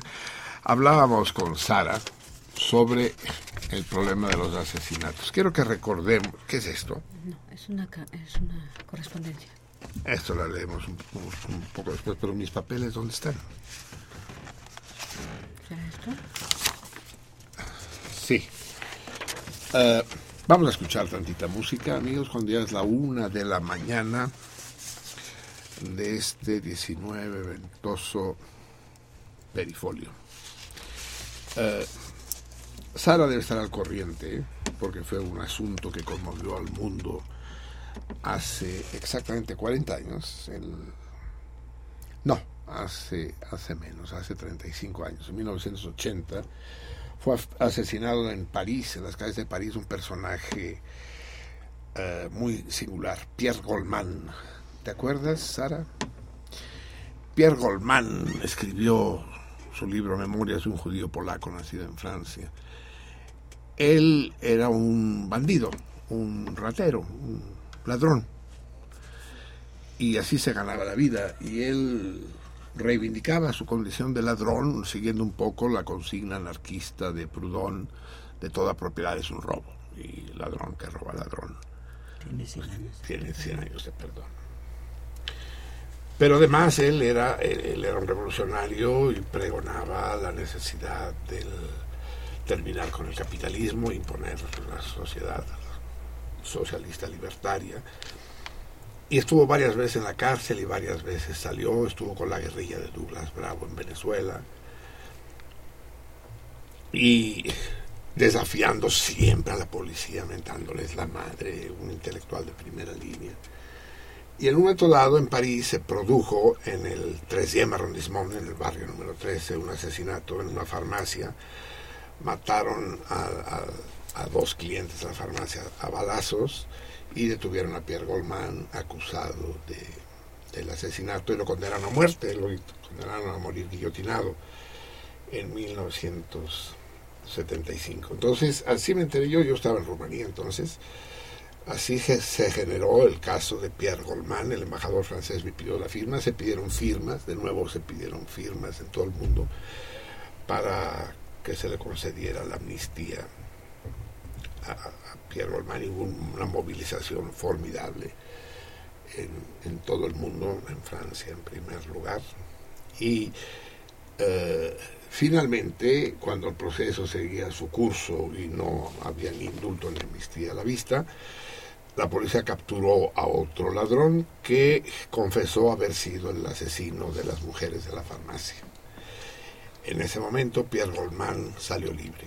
Entonces una gran fiesta, se celebró una enorme fiesta en la, en la plaza de la Concorde de París por la liberación de Goldman. Y dos días después, también en el 13 arrondissement, cuando caminaba por la calle, Pierre Goldman es ametrallado y asesinado por una organización filonazi que se llamaba Honor de la Policía.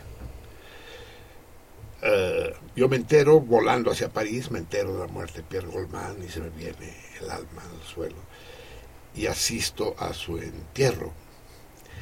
París entero estaba de luto, todos los comercios habían cerrado, todo el mundo, todo el mundo temía la intervención inmediata de los temibles CRS, granaderos, pero a lo bestia.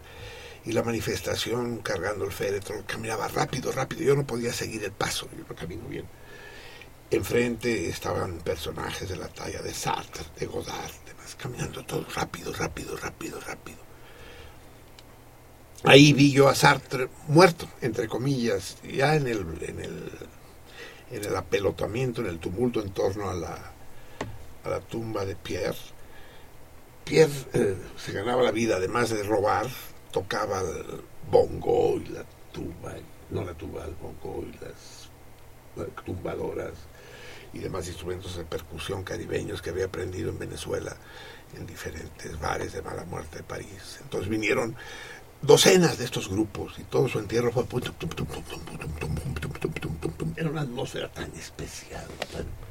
y Sartre se desmayó y lo acostaron sobre una lápida ahí en el cementerio Pierre Lachaise y yo vi a Sartre chaparrito chiquito parecía un muñeco acostado ahí en la lápida poco tiempo antes de que muriera de veras y saliendo del cementerio empezaron los chavos, se cubrieron la cara, cuando cubrirse la cara era algo digno, no, no la payasada de ahora, se cubrieron la cara y a de pavé, a de pavé, a quitar los adoquines.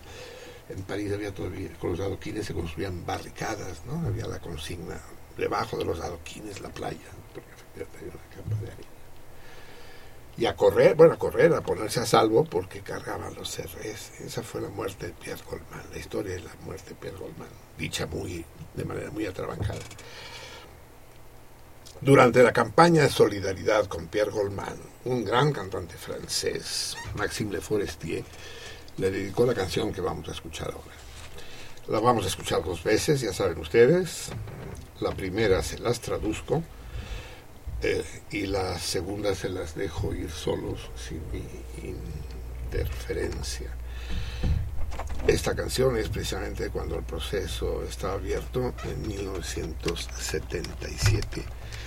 La canción la interpreta Maxime de Forestier y se llama La vida de un hombre. Escuchemos.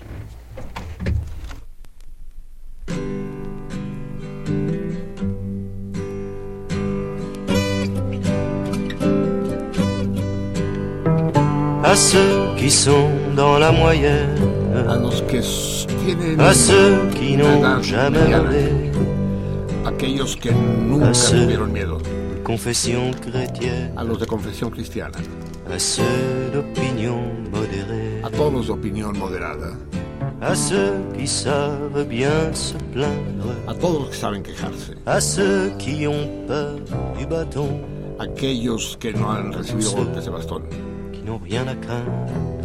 que no tienen nada que temer. Je dis que Pierre Yo les digo, Pierre est en prison. está en la. Dormez en paix, monsieur le juge. Duerma tranquilamente, señor juez. Lorsque vous rentrez du travail, Cuando usted regresa de la le chamba, boulot, le déluge. después de Tant usted el pis diluvio, pour les petits détails. A, a la verga los pequeños detalles. Hoy este asunto está cerrado. Otro lo espera mañana a la mañana. La vida de un hombre es poca cosa con comparación de votre sommeil. con vuestro sueño.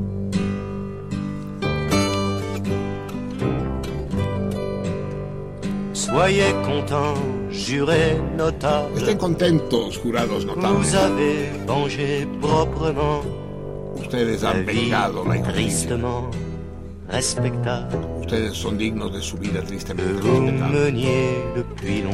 Esa vida que llevan desde hace tanto Qu'on tiempo. vous soit différent suppose Se cree que son ustedes par diferentes. El- el- La obligación es la que les manda. Et peu de choses La vida de un hombre es poca cosa à côté en comparación de votre confort. de su confort.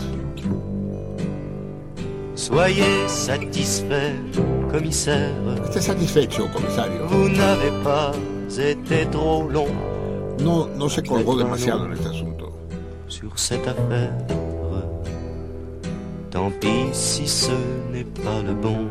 Eh, el asunto está Tant resuelto, pis aunque el si chez culpable no sea el bueno. dispose Regrese de moyens pas toujours très clairs y lleve su vida bien ordenada. La vida de un hombre es poca cosa côté en comparación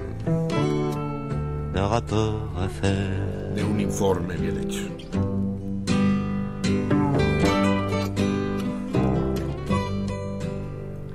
Rassurez-vous, témoin du drame, Estén tranquilos, qui n'étiez pas toujours d'accord, puisqu'aujourd'hui, No, no On le condamne. Hoy ya está culpable. vous n'aviez pas tort.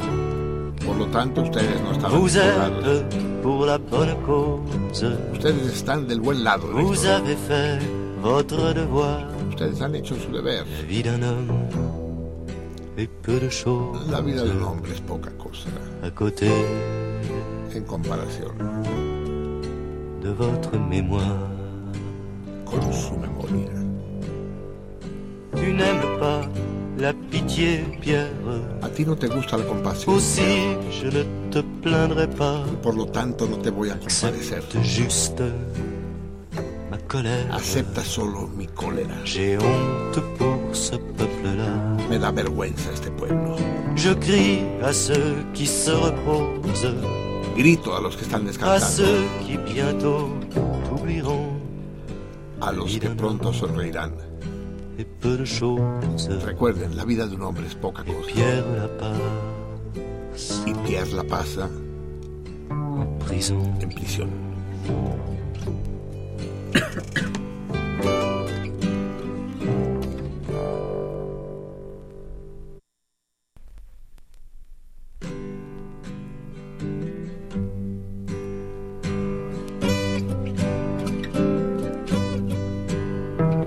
à ceux qui sont dans la moyenne, à ceux qui n'ont jamais volé, à ceux de confession chrétienne, à ceux d'opinion modérée, à ceux qui savent bien se plaindre, à ceux qui ont peur du bâton, à tous ceux rien à craindre. Je dis que Pierre est en prison. Dormez en paix, monsieur le juge, lorsque vous rentrez du travail, après le boulot, le déluge. Tant pis pour les petits détails. Aujourd'hui, cette affaire est close. une autre attend votre réveil. La vie d'un homme, peu de choses à côté de votre sommeil.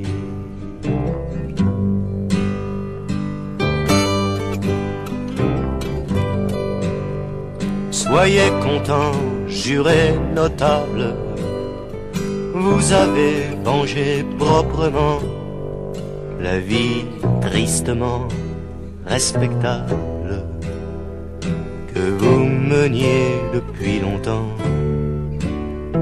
Qu'on vous soit différent suppose par obligation qu'on est tort la vie d'un homme et peu de choses à côté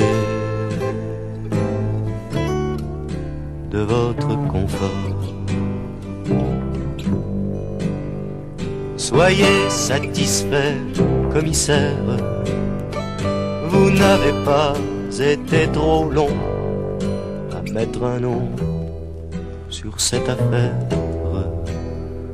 Tant pis si ce n'est pas le bon. Tant pis si chez vous on dispose de moyens pas toujours très clairs. La vie d'un homme et peu de choses à côté d'un rapport à faire.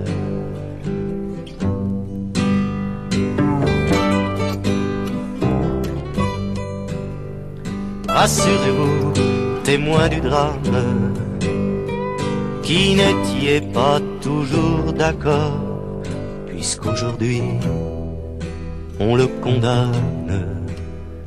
C'est donc que vous n'aviez pas tort. Vous êtes pour la bonne cause, vous avez fait votre devoir. La vie d'un homme et peu de choses côté de votre mémoire. Tu n'aimes pas la pitié, Pierre. Aussi, je ne te plaindrai pas. Accepte juste ma colère. J'ai honte pour ce peuple-là. Je crie à ceux qui se reposent, à ceux qui bientôt oublieront la vie d'un homme et peu de choses. Et Pierre la passe en prison.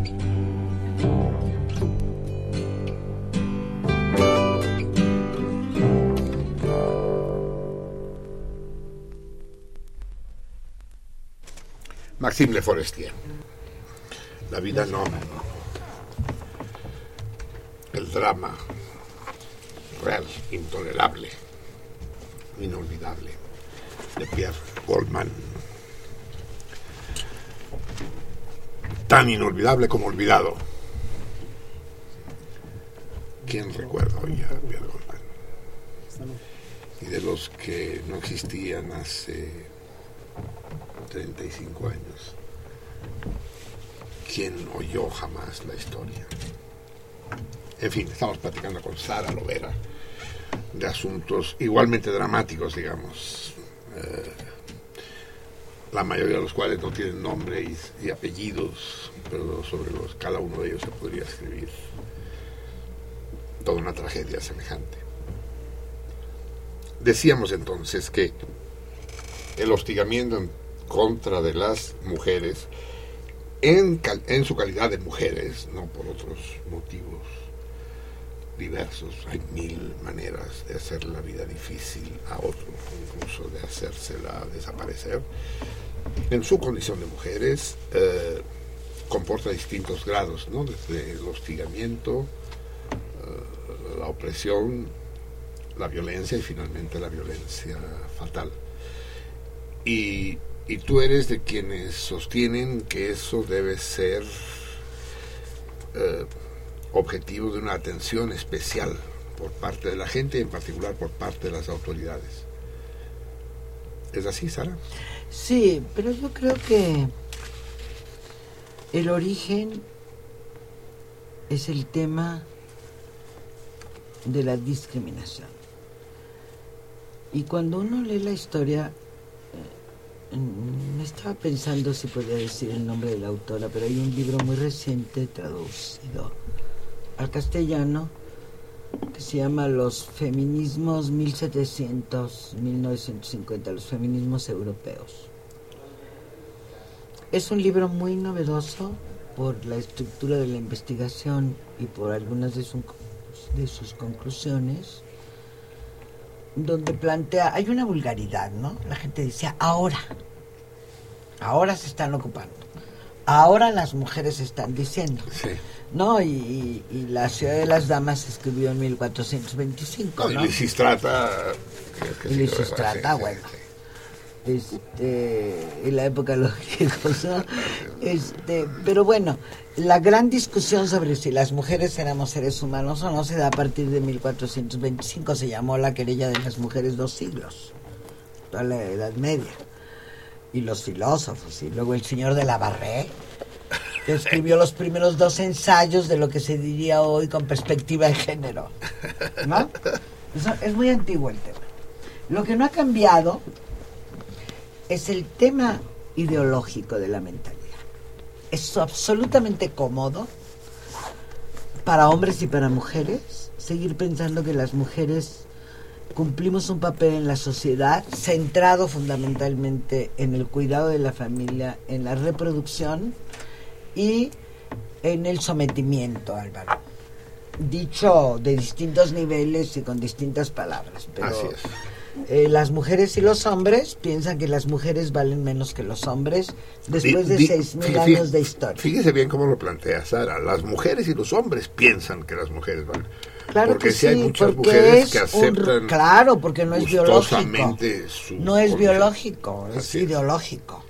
Es decir, tener cuerpo de mujer no garantiza, como diría por ahí alguna italiana. Algo hay biológico, ¿no? O sea, la maternidad es biológicamente Sí, pues, ahí- absolutamente, pero una vez que nace el niño lo puede educar el, el señor este em, Sí, el- el- el- Marcelino Perelló con toda tranquilidad y darle su mamila y darle cariño y bañarlo y etcétera, no pasaría nada. Eh, sobreviviría aquel ser humano sin su mamá. Y ojalá, hay muchas mamás horribles. Bueno, eh, lo que quiero decir es que no hay un cambio ideológico. Que la violencia contra las mujeres se produce porque se sigue pensando que las mujeres valemos menos que los hombres. Porque hay un principio de discriminación y porque hay una idea equivocada de cuál es nuestra tarea en el mundo. Eso no ha cambiado en 6.000 años. No ha cambiado, Sara, sí ha, Ha cam- cambiado. no, 1.800 mujeres, 7 muertas, 15.000 violaciones denunciadas en este país y un problema de hostigamiento. Y me hablaba alguien, no me recuerdo qué funcionaria, que han terminado el diagnóstico de lo que pasa en el sector público. Los señores que contratan y que piden favores a las mujeres. ¿Estás hablando de Televisa o de quién estás? no, estoy hablando de la Secretaría de Gobernación, sí, o de la SEP, o de la Secretaría de Educación, es una lástima. Estuve en la FIL de la UNAM, si se puede hablar aquí de la UNAM, A ver, corta, por favor, corta la transmisión. y el señor trabajador que estaba ahí, cuando yo le dije, el señor de la Barré, ¿dónde tiene los libros de, feminici- de, femi- de feminismo? Y me dijo, aquí todos somos iguales.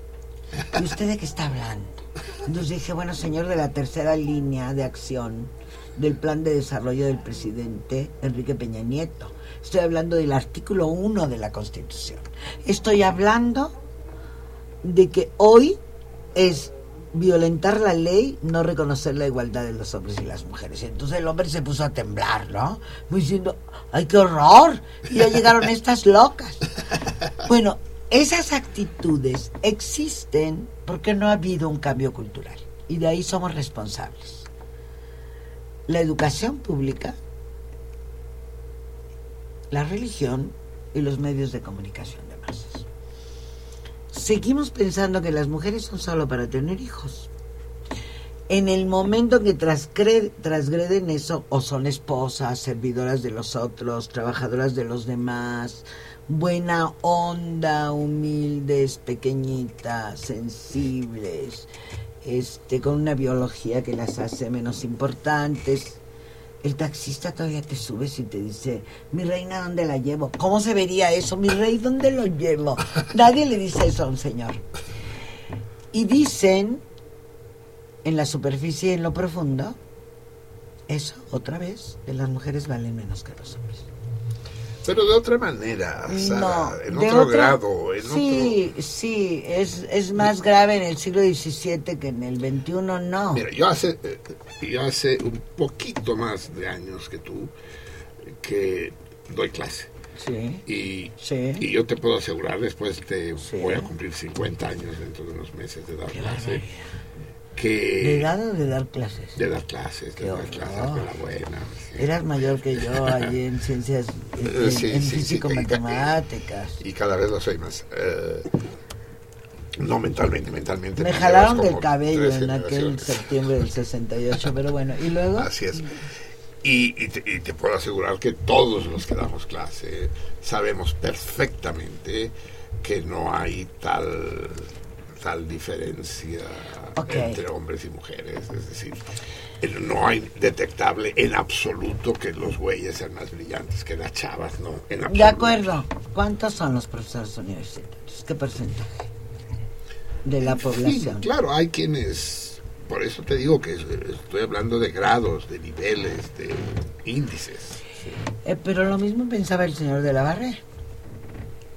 O hay un señor, ¿cómo se llamaba el jefe de la policía? Aquel que Durazo. que, que hizo lo de la lo de la francesa.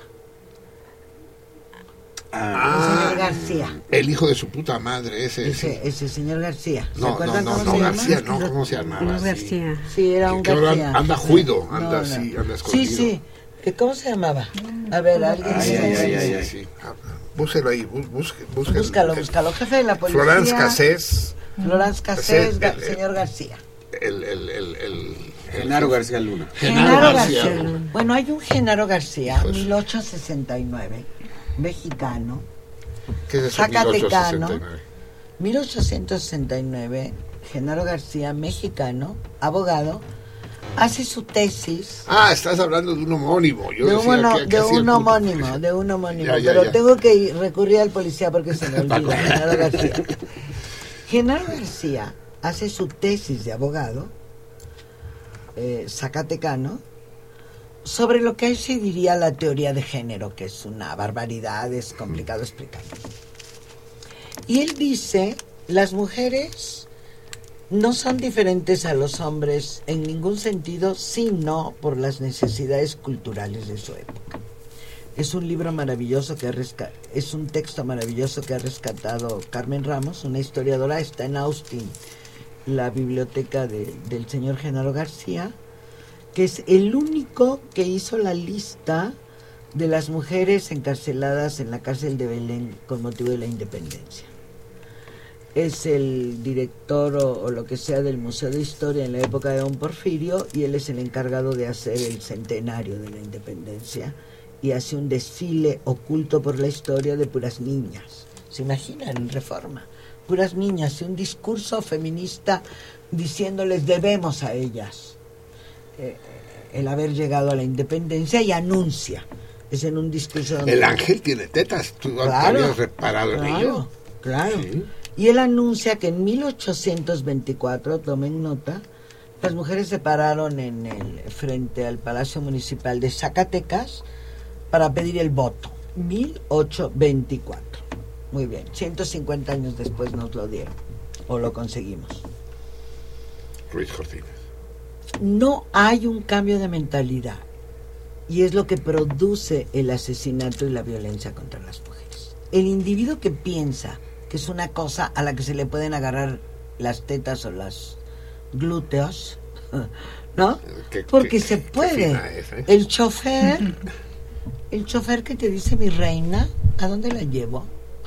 El tipo que te dice, mamá, eh, no, ma- madrecita, este, le ayudo con su maleta en el aeropuerto, un discapacitado que qué bueno que tiene trabajo ahí con su silla de ruedas.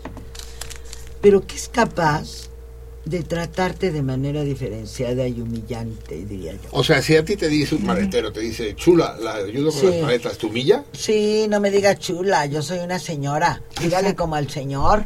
Señor le llevo las maletas, ¿por qué no me trata igual? Artículo primero de la Constitución, se asustan, porque yo hago un escándalo en el aeropuerto, Existe, en la existe un farmacia. código de urbanidad, Sí, Sara, no. de ponerle la silla a la no, vieja. No, no, no, esa es otra cosa. Si te dan el asiento en el metro, te No, putas. no tengo ningún problema. A Son mí lo que me choca distintas. es que me digan, este, madrecita, Madrecita. linda, reinita, Nena. este, nena, chula. Todo eso que es pendejita, chulita, idiotita, Pues ya, Ajá, sí, exacto. Pero es el lenguaje reflejo del pensamiento.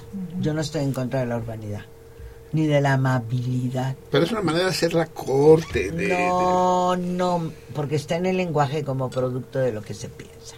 Es una discusión larga. Yo hago un Sí. taller de 16 sesiones sobre el origen del lenguaje discriminatorio o sexista. Eh, lo hago, de eso vivo un poco, de hacer esos talleres. Bueno, hay, hay pero que volviendo al la tema. galantería, en fin. volviendo Sí. al tema, he querido, hoy día, hoy día, seguimos padeciendo la consecuencia de una falta de cambio cultural. El discurso oficial habla de que seguimos siendo el equilibrio de la familia, ¿no? Y los hombres lo creen. Y no tiene nada de malo, eso les enseñaron. Yo no tengo ningún problema con los hombres, me encantan. Los míos, los de enfrente y los de mis amigas. Todos me encantan. Me gusta mi nieto, me gusta mi hijo. Eh, tuve un compañero extraordinario y tengo un novio fantástico. E- ese no es el tema. Porque el tema de confundir y entonces a lo mejor no te gustan los señores. No, perdón, sí me encantan. Me parece central en mi vida que haya un señor que me quiera y con el que pueda yo hablar. El tema es que no se puede hablar con los señores. y a las Nunca has chuleado a un güey. Sí, cómo no, pero no en la calle ni de la manera grosera como lo hacen los hombres. Ah, no, claro, no, lo hago cerquita, un poco al oído y luego vemos si nos arreglamos. Espera, el tema, el tema es esta consideración de las mujeres tiene consecuencias. Una es el asesinato de siete mujeres diarias, que es el extremo de la violencia. La otra es la disminución cotidiana y el desprecio. La otra es la opresión social. La otra es la grosería. El secretario de Educación Pública ni se le ocurre. Sigue hablando de una palabra que ya está prohibida, eh, no prohibida, pero digamos pasada de moda, que se llama equidad de género. No existe, ¿eh? no la menciona. Hoy estamos hablando de igualdad. Peña ha hecho una ley de igualdad en, en los procesos electorales y de paridad.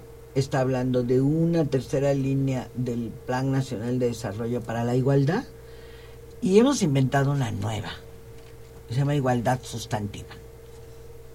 Una cosa es la igual- igualdad puesta en la ley, 1974, no se han enterado. 1974, artículo cuarto de la Constitución, igualdad de hombres y mujeres ante la ley. 1981, CEDAW, Convención contra todas las formas de discriminación de la mujer, violación a la ley, integrado por el 133 de la Constitución como una obligación. Artículo primero de la Constitución, reforma 2011. Hay una reforma sustantiva de la Constitución. Los derechos humanos no son promovidos por el Estado, son asumidos por el Estado. Es decir, un cambio de la Constitución central. Y en el artículo primero, todos los acuerdos internacionales que tienen que ver con la no discriminación incorporados a la Constitución de la República. No es por gusto, como le decía yo a los militares que los capacito. Imagínate. Andas cosa- capacitando militares. Qué cosa terrible. Sí, Pero es- están aprendiendo los derechos humanos. Yo no le tengo miedo a nadie. Yo capacito militares y ministerios públicos. Para que aprendan. Son los que ejercen la, eh, los que tienen que resolver un problema de acusación de un violador. Los necesitamos que entiendan. Que entiendan que está en la ley que la Convención contra todas las formas de discriminación de la mujer es una ley desde 1981, 1981, 91, dos- 2001, 2011, hace 35 años. Y no se han enterado los mexicanos que en este país es violar la ley discriminar a una mujer. Y tenemos casos espeluznantes en los sindicatos que decíamos charros nosotros los sindicatos estos este oficiales en las empresas hoy el presidente Peña Nieto festejó conmemoró estuvo presente en la ceremonia oficial del día internacional de la mujer 8 de marzo y lo que hizo fue hablar de un programa de financiamiento para las mujeres emprendedoras que hacen negocios. Y saben que no hay una sola mujer presidenta de una Cámara de Comercio ni de industria. Y somos apenas el 20% de mujeres con negocios en este país. Con negocios, quiere decir propietarias. de- Propietarias con, con, con establecimientos propios, con que pueden ser de servicios, con empresas, pequeñas empresas, chiquititas, con tortillerías o con papelerías, hasta con una empresa de servicio. Apenas el 20%. Poquitísimo, ¿no? Así es la quinta parte. Pero es que son siglos arrastrando. Es decir, tampoco puede una ley modificar. No, no, no, no, no. Por eso hablan de igualdad sustantiva. Una cosa es la ley y otra es la vida cotidiana. En la vida cotidiana estamos discriminados. ¿Les molesta que lo digamos? Nos Eh, matan más y nos matarán más porque va a ser el segundo año de paridad electoral. ¿Sabes cuántas mujeres fueron violentadas políticamente en el 2015? ¿Fueron violentadas? ¿Cómo? Políticamente en el ¿Qué 2015. quiere decir eso? Quiere decir por haber sido candidatas a una presidencia municipal, a una mugrosa sindicatura. Una oaxaqueña que le asesinaron, Y una... indígena. No, no fue oaxaqueña, fue, fue guerrerense. ¿Qué es lo que pasó? A ver, que no, no- tomar posesión. es que no, no, no hables desde ahí porque no se te oye. A ver, lo que él dice es que hubo una oaxaqueña, no importa, a lo mejor yo digo que fue guerrerense, asesinada en el 2015. Perseguida la indígena guerrerense que venía de de una violación de militares de un año, no sé qué, que la usó Morena para ponerle candidato y que el- y que la amenazaron en una carretera. A la tipa que le quemaron porque era quería ser presidenta municipal su casa en, en Tabasco, etcétera. Hasta la presidenta municipal que mataron a principio de año recién estrenada en Morelos. Se llama violencia política. Ya van a hacer una ley las diputadas. Realmente había que aplicar la ley, punto. No se puede hostigar a ninguna persona, hombre, mujer o ave, que quiera ser síndico. Es decir, a cada avance de las mujeres hay una reacción del patriarcado, que así le llamamos, lo siento mucho, si no gusta el nombre. A cada avance, y esta es la maravilla de este libro que estoy leyendo, es si se nos organizamos, si dijimos, se hacen patos. Como alguien me dijo, es que ustedes estaban este, ocupando, estaban en la clandestinidad y no nos enteramos. Así me dijo un día un cubano. Le digo, oye, ¿cómo no se enteraron? Mira, en mi país y también en Cuba se publicaban los artículos de Marta Acevedo, de María Antonieta Rascón en el periódico El Excelsior en 1970. Nada de que hicimos un movimiento clandestino, feminista, ¿no? Y 169 revistas siglo XIX. 169 revistas. De Sí, sí, sí, no es de ayer la cosa, sí. ¿no? Y luego ves el libro ese y dice lo que hubo más prensa en el siglo XVIII y en el siglo XVII en Europa. El tema es escabroso. Tenemos que asumir que tendremos que cambiar para acabar con algunos flagelos. Porque aquel que tenga una hija no le gustaría que después de decirle cállate, le dé una cachetada y al final le ponga un palazo. No, ni a una hija ni a un hijo, mujer, pero bueno, ahorita volvemos sobre el tema. Sí, estoy Por ser contigo, ¿eh? mujer, por callarnos. Sí, sí. por callarla. Porque a lo mejor a mi hijo, que es músico, en una reyeta, en una cantina, es porque le quiso quitar la mujer a otro. Son causas. Cherchez la femme, dicen los franceses. Busca a la mujer. Causas- es el origen de, todo- de todas las broncas. Ahora seguimos con nuestro. Perdón, ¿eh? nuestra- No, no, no, de que. De que que sí, edad. A ver, eh, vamos a ver qué dicen nuestros radioescuchas que hace tiempo que los tenemos abandonados. Rogelio Bañales Sierra, sentido contrario, me ha acompañado en mi... eh, esta ya la había leído. Sí, es sí, la- sí, sí. sí. Sentido, eh, Rogelio Bañales, sentido contrario me ha acompañado en mi soledad mucho, por eso quiero agradecer a San Javier Platas y a San Marcelino Pan y Vino por su programa. Muy bien. Persígnate, mijo, persígnate. Marcelino Pani. ¿Te acuerdas? Martín Catalán, un saludo a todo el equipo, felicidades a todas las mujeres en su día, que en realidad se debería celebrar todos los días. La, descri- la no, qué hueva. No, no, no, no. La discriminación contra las mujeres viene desde el lenguaje con expresiones como ya valió madres o es una madre con una connotación negativa. Y también decimos de poca madre.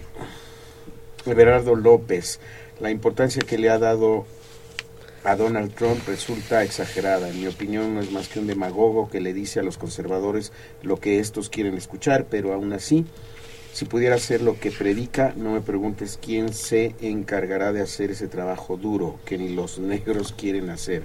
¿Qué opina al respecto? ¿Quién? Nada más dice así.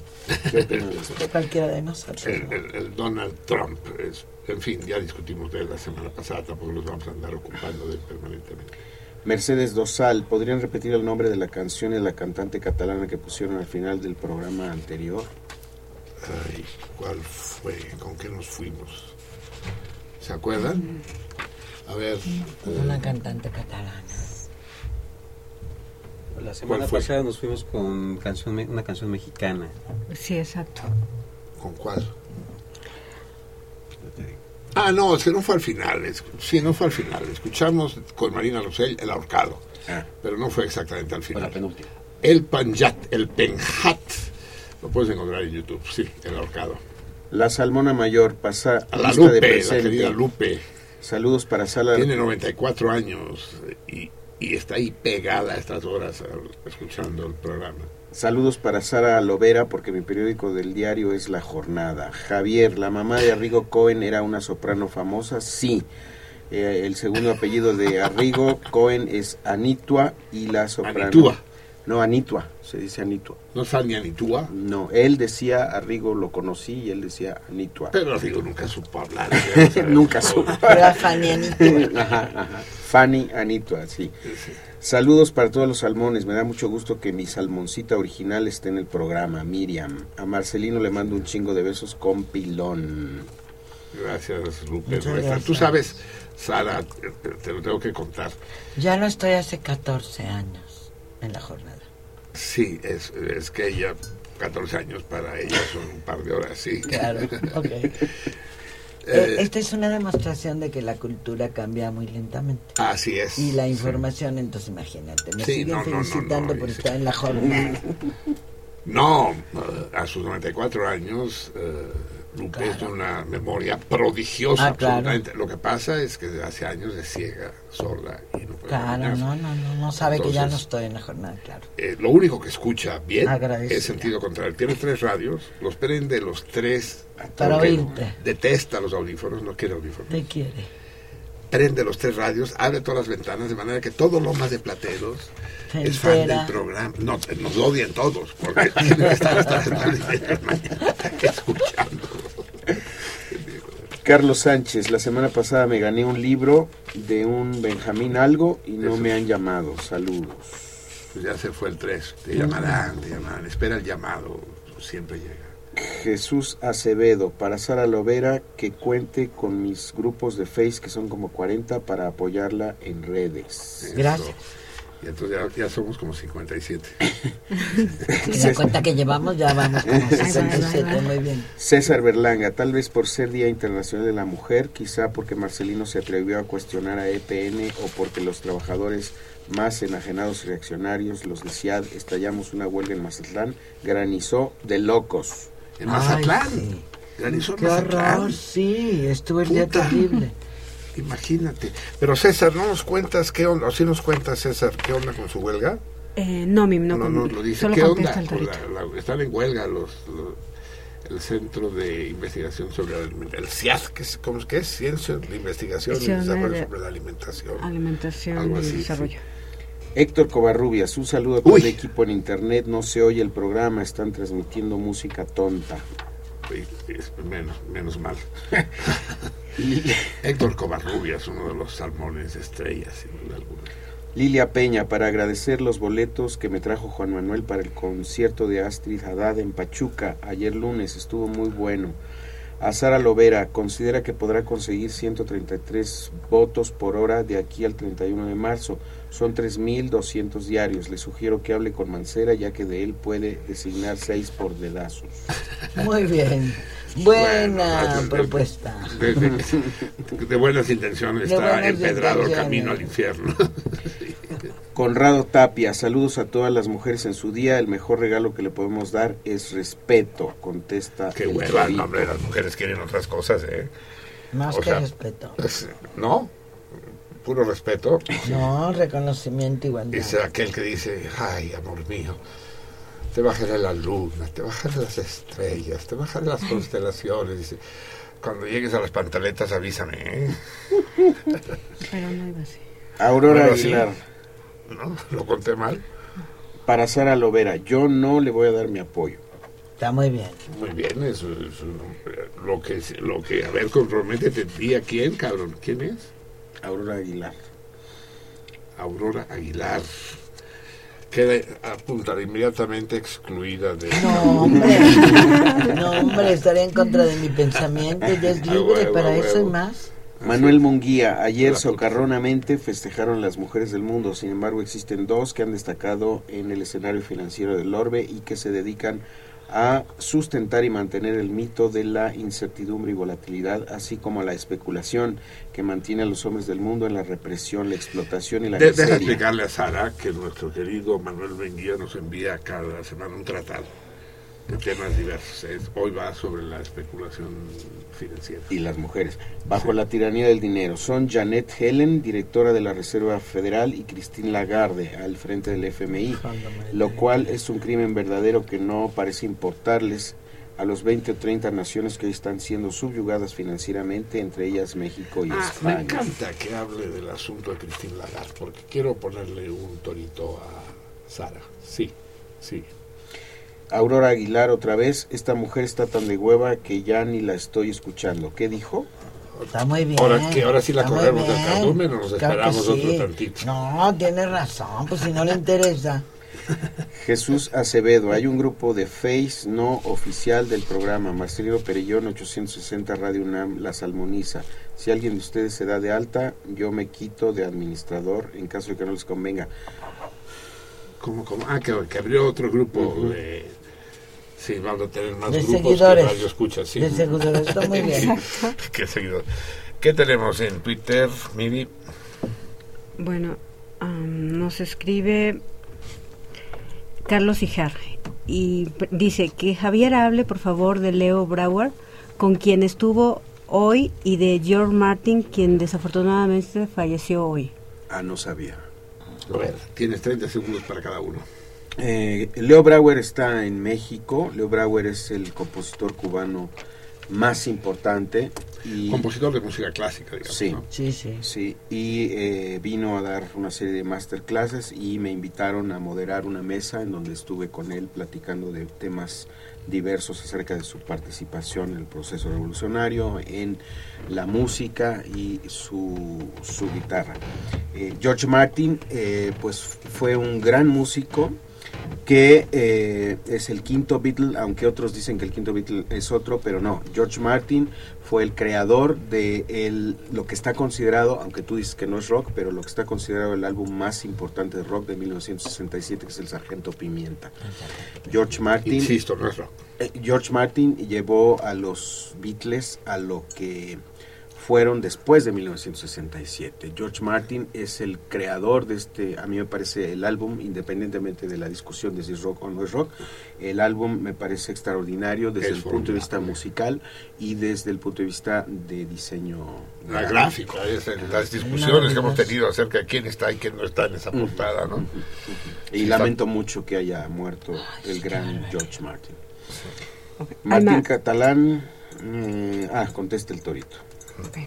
Alma Rosa Morales, felicidades a Sara Lovera y la mejor suerte ahora que va por Independiente. También nos escribe Esteban y nos dice, eh, gracias al programa de Sentido Contrario por invitar a la señora Sala- Sara Lovera. Es una gran mujer. Es todo. Muchas la gracias. porra de Sara que tiene. La- mi porra, desvelada. ¿No hay respuesta torito? Sí, tenemos eh, tres respuestas del Torito. Oscar Bell, César Berlanga y um. Jorge Abella.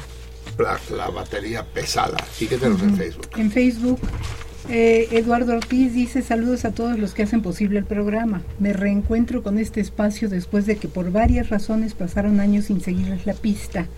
Por fortuna este oasis sigue en pie. Quizás no es el mejor medio para decirlo, pero igual hace años gané un torito y nunca me dieron el premio. No es reclamo, Antipático, cabrón. pero así fue. Pero di qué premio, qué regalo. Pues, sí.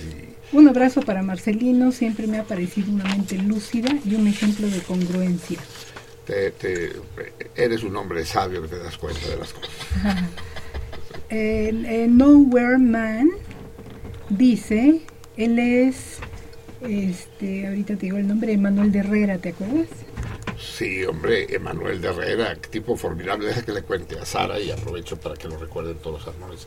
Emanuel de Herrera fue uno de nuestros salmones, de nuestros radioescuchas más fieles, que vivía en Otumba ¿Qué tal? y cons- considera un hombre de una cultura polivalente, notabilísima. así, Era alto, delgado, siempre de, de traje, Vestido de pajarita, de moñito, distinguidísimo, y vivía en Otumba. Y consideraba que construir un Walmart en el pueblo de Teotihuacán era una- un sacrilegio. Y cada, cada semana hablaba, no al Walmart de Teotihuacán, le decía, pinche Emanuel, vuelves a decir eso, ya no leo ningún mensaje tuyo. Entonces, en lugar de, bueno, lo sigo diciendo, pero decidió pasar a la acción, hizo una bomba casera, la puso en el Walmart de Teotihuacán, lo único que con- consiguió es hacer una humareda espantosa, que lo detuvieran y murió en la cárcel. Él es Manuel de Herrera. ¿Y quién nos escribió ahora? Su hijo. El pequeño Manuel de Herrera, sí, ¿Qué que ya hizo? tiene 16 años ahora. ¿Qué historia la de Manuel de Herrera? Sí. ¿Qué, qué historia de congruencia, de valor civil? Él dice, buenas noches, soy Emanuel reportándome con un afectuoso saludo para Marcelino y la salmoniza. Aprovecho la ocasión, ahora que es de día, eh, que es el día, perdón, de la mujer, para preguntar a Marcelino por una cosa que me parece interesante acerca de Sor Juana Inés de la Cruz. Hay un cuadro de Miguel Cabrera que aparentemente es el retrato fidedigno de la, de la fisonomía de ella, aunque según encontré en un visillo de internet es realmente la sobrina del pintor. La razón que se daba rezaba que en ese mismo momento eh, Sor Juana se veía embestida por haberse infectado con la peste negra. Su semblante no figuraba para, para, poder ser retratado. Mi pregunta es si esto fue cierto. Para mí tiene mucha concordancia, espero, y esta intriga mía no corrompa el sentido de los temas que se han tratado. Sí, yo estaba ahí. Yo, intenté convencer a Juana de que igualmente posara, digo. Pero no quiso. Pero no quiso. Y por eso tuvo que pintar a la sobrina. pinches adolescentes impertinentes. Cabrón, no sé, voy a averiguar, Emanuel, porque me lo preguntas tú, pero no conocía esta historia. Pero los falsos en la historia abundan como hongos en, en- bajo los cedros en verano, sí. Es posible eso. Pero no digas Sor Juana, Emanuel. Ella, ella se hizo monja solo para poder leer y poder escribir. Creo más de un Dios que ella. Eh, eh, eh, ella es Juana de Asbaje. el, el- el mayor poeta, y lo digo en masculino para que, que si digo la mayor de las poetas de nuestro país, va a pensar que solo de las mujeres, es mayor que las mujeres, que los hombres y que los putos poetas de este país. Formidable, Sor Juana, formidable. Digo, perdón, Juana de Asbaje. No es Sor, no es Sor. Es como seguro que Sara conoce a este personaje fundamental ah, y del que no me acuerdo el nombre, pero que es fundamental, sí, la, la, la gallega esta que se disfrazó de hombre para poder estudiar Derecho en, en Madrid. Ay, No sé. Alzheimer, ¿no? No, no sé, yo no tengo sí. Alzheimer, no, no sé. Ahorita, me hombre. acordaré, sí, pero lo, lo veo como dos personajes paralelos, sí. A, a, a Juana, que se hizo monja, pues. Mi teoría es que, contrariamente a lo que dice el imbécil de, Octavio Paz, se hizo monja no por fe, sino porque era la única posibilidad de acceder a la cultura. Y, y esta otra gran Y para guisar. y para guisar también, sin duda. Sigue adelante. Ahorita me acuerdo del nombre de la gallega.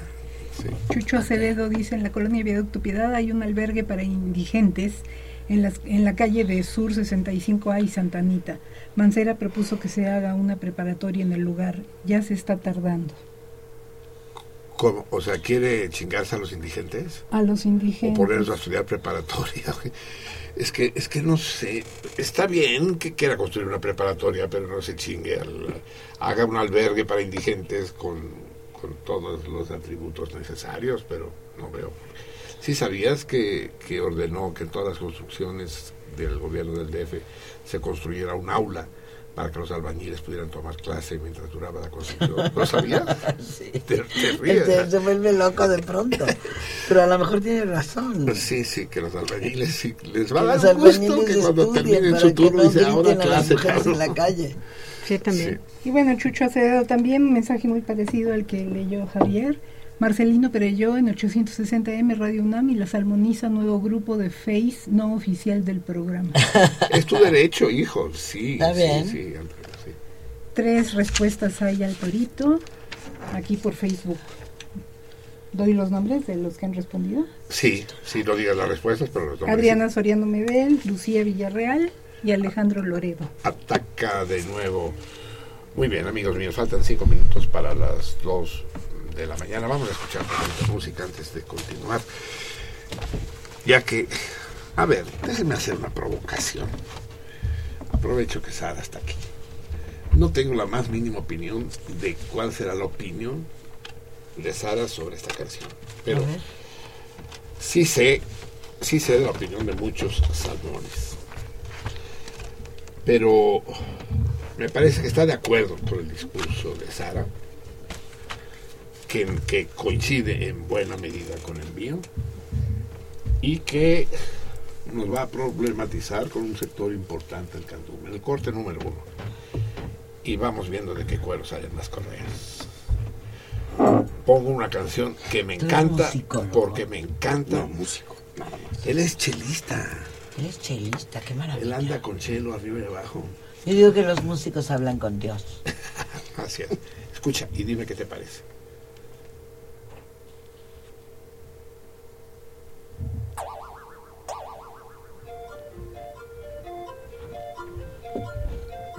Si conoces a los de abajo. Voy a platicar lo que me pasa en la cama. Cuando ya es de noche y yo me premio, sin nada, sin nada de sueño y cuento mil borregos. Y sueño con la crisis de un mundo tercero. Con un montonal de borregos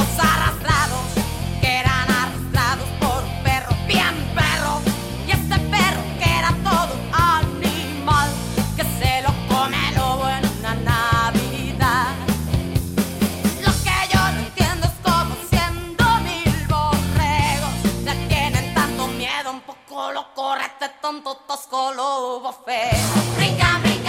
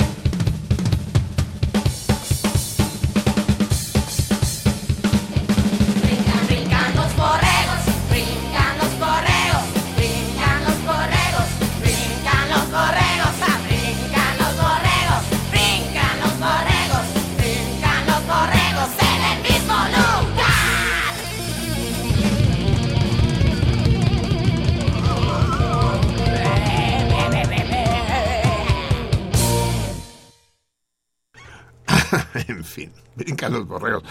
Uno de los versos está dedicado especialmente a Sara, ese que son- a- para las borregas, ¿no? que dice, solo las usan para tener borreguitos. ¿Y qué más dice? Y se llenan de ellos de- y, Y sí, y se huevonas y nomás Para que las mantengan. Y, y Para que las brincan, brincan. En fin, ah, para mí, Gloria Trevi, aquella Gloria Trevi, no sé la actual, ¿eh? ni la he escuchado, no sé lo que hace, ni está fuera de mi interés, pero aquella Gloria Trevi, la Gloria Trevi de hace 20 años, era un fenómeno musical. Que estuvo aquí en Radio UNAM. Estuvo, lo sé, y desgraciadamente no en este programa. Y Gloria Trevi, Gloria Trevi es además una mujer sensualmente muy atractiva. Es decir, yo sé, pero quien, quien, quien no lo ha de saber mejor que, que Sara Lovera, que el feminismo no está reñido con la, ah, con la belleza sensual y con la atracción entre personas, generalicémonos, ¿no? No, no tiene que ver una cosa con la otra. Y además la decisión sobre qué es lo bello también es una decisión cultural. Así es, así es, así De es. acuerdo así con es. la época, etcétera. Así es, así es. Y, y, y la... No, lo que ella es una es una transgresora. Es y quizá muchas cosas que vivió fue por sus declaraciones. ¿Se acuerdan cuando hablaba de quién tenía que ser presidente? Que quería ser presidente. Y que ella también quería ser presidenta. O sea, es muy simpática. A mí me cae muy bien. sí. No sé si hace- soy un poco ignorante con la música. No sé distinguir entre lo que es supremo y lo que no es, ¿no? Pero, pero, pero, en, pero en todo caso eh, es, es una hembra. Lo que yo quiero acabar de discutir con, con, con Sara es, es que la eh, el, el feminismo eh, a veces, no, no es su caso sin duda alguna, no es el caso de Sara, el feminismo combate la sensualidad, la feminidad. Una mujer femenina. Eso es de- un mito. No, alrededor, alrededor del, de, bueno, no, se puede usar como cualquier otra cosa y se puede ser comunista o socialista o, o priista o regionalista, lo que tú quieras poner y usarlo para cualquier pretexto.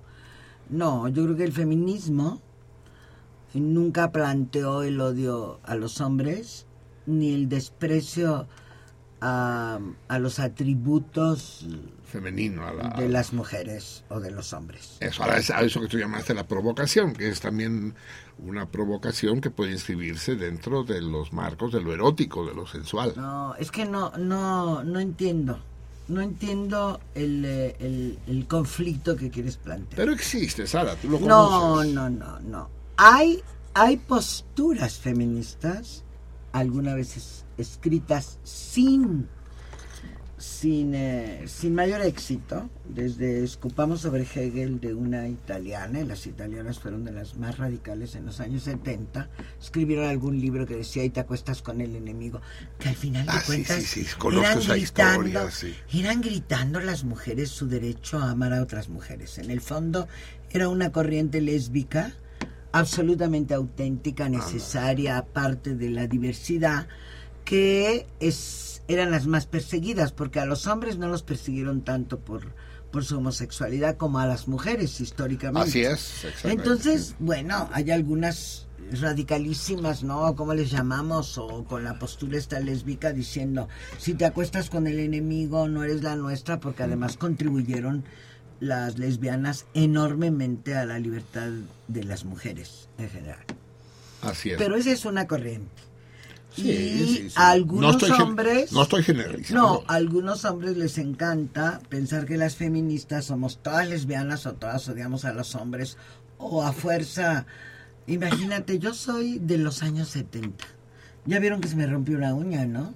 Uso uñas pintadas, siempre me he maquillado, siempre he usado medias transparentes, ¿no? y zapatos, y zapatos de tacón. Es decir, yo no creo que haya ninguna contradicción y he sido absolutamente militante, permanentemente militante hace feminismo. 45 años. Y viví con un hombre 34 años, con un hombre extraordinario, padre de mis hijos. O sea, pero para ti el feminismo está asociado al socialismo, ¿no? A la liberación en general. Sí, de- y cuando de menos ese es el origen de mi militancia Así y mi seguridad. Eh, Aunque también soy una liberal para ciertas cosas, ¿no? Sí me gusta como la propuesta liberal de las de las feministas de, de la época de la Ilustración, ¿no? Este aprendí a leer las discusiones de Clara Zetkin con Lenin, que Lenin le dice cómo las mujeres se ocupan de la prostitución, eso después de la revolución, no.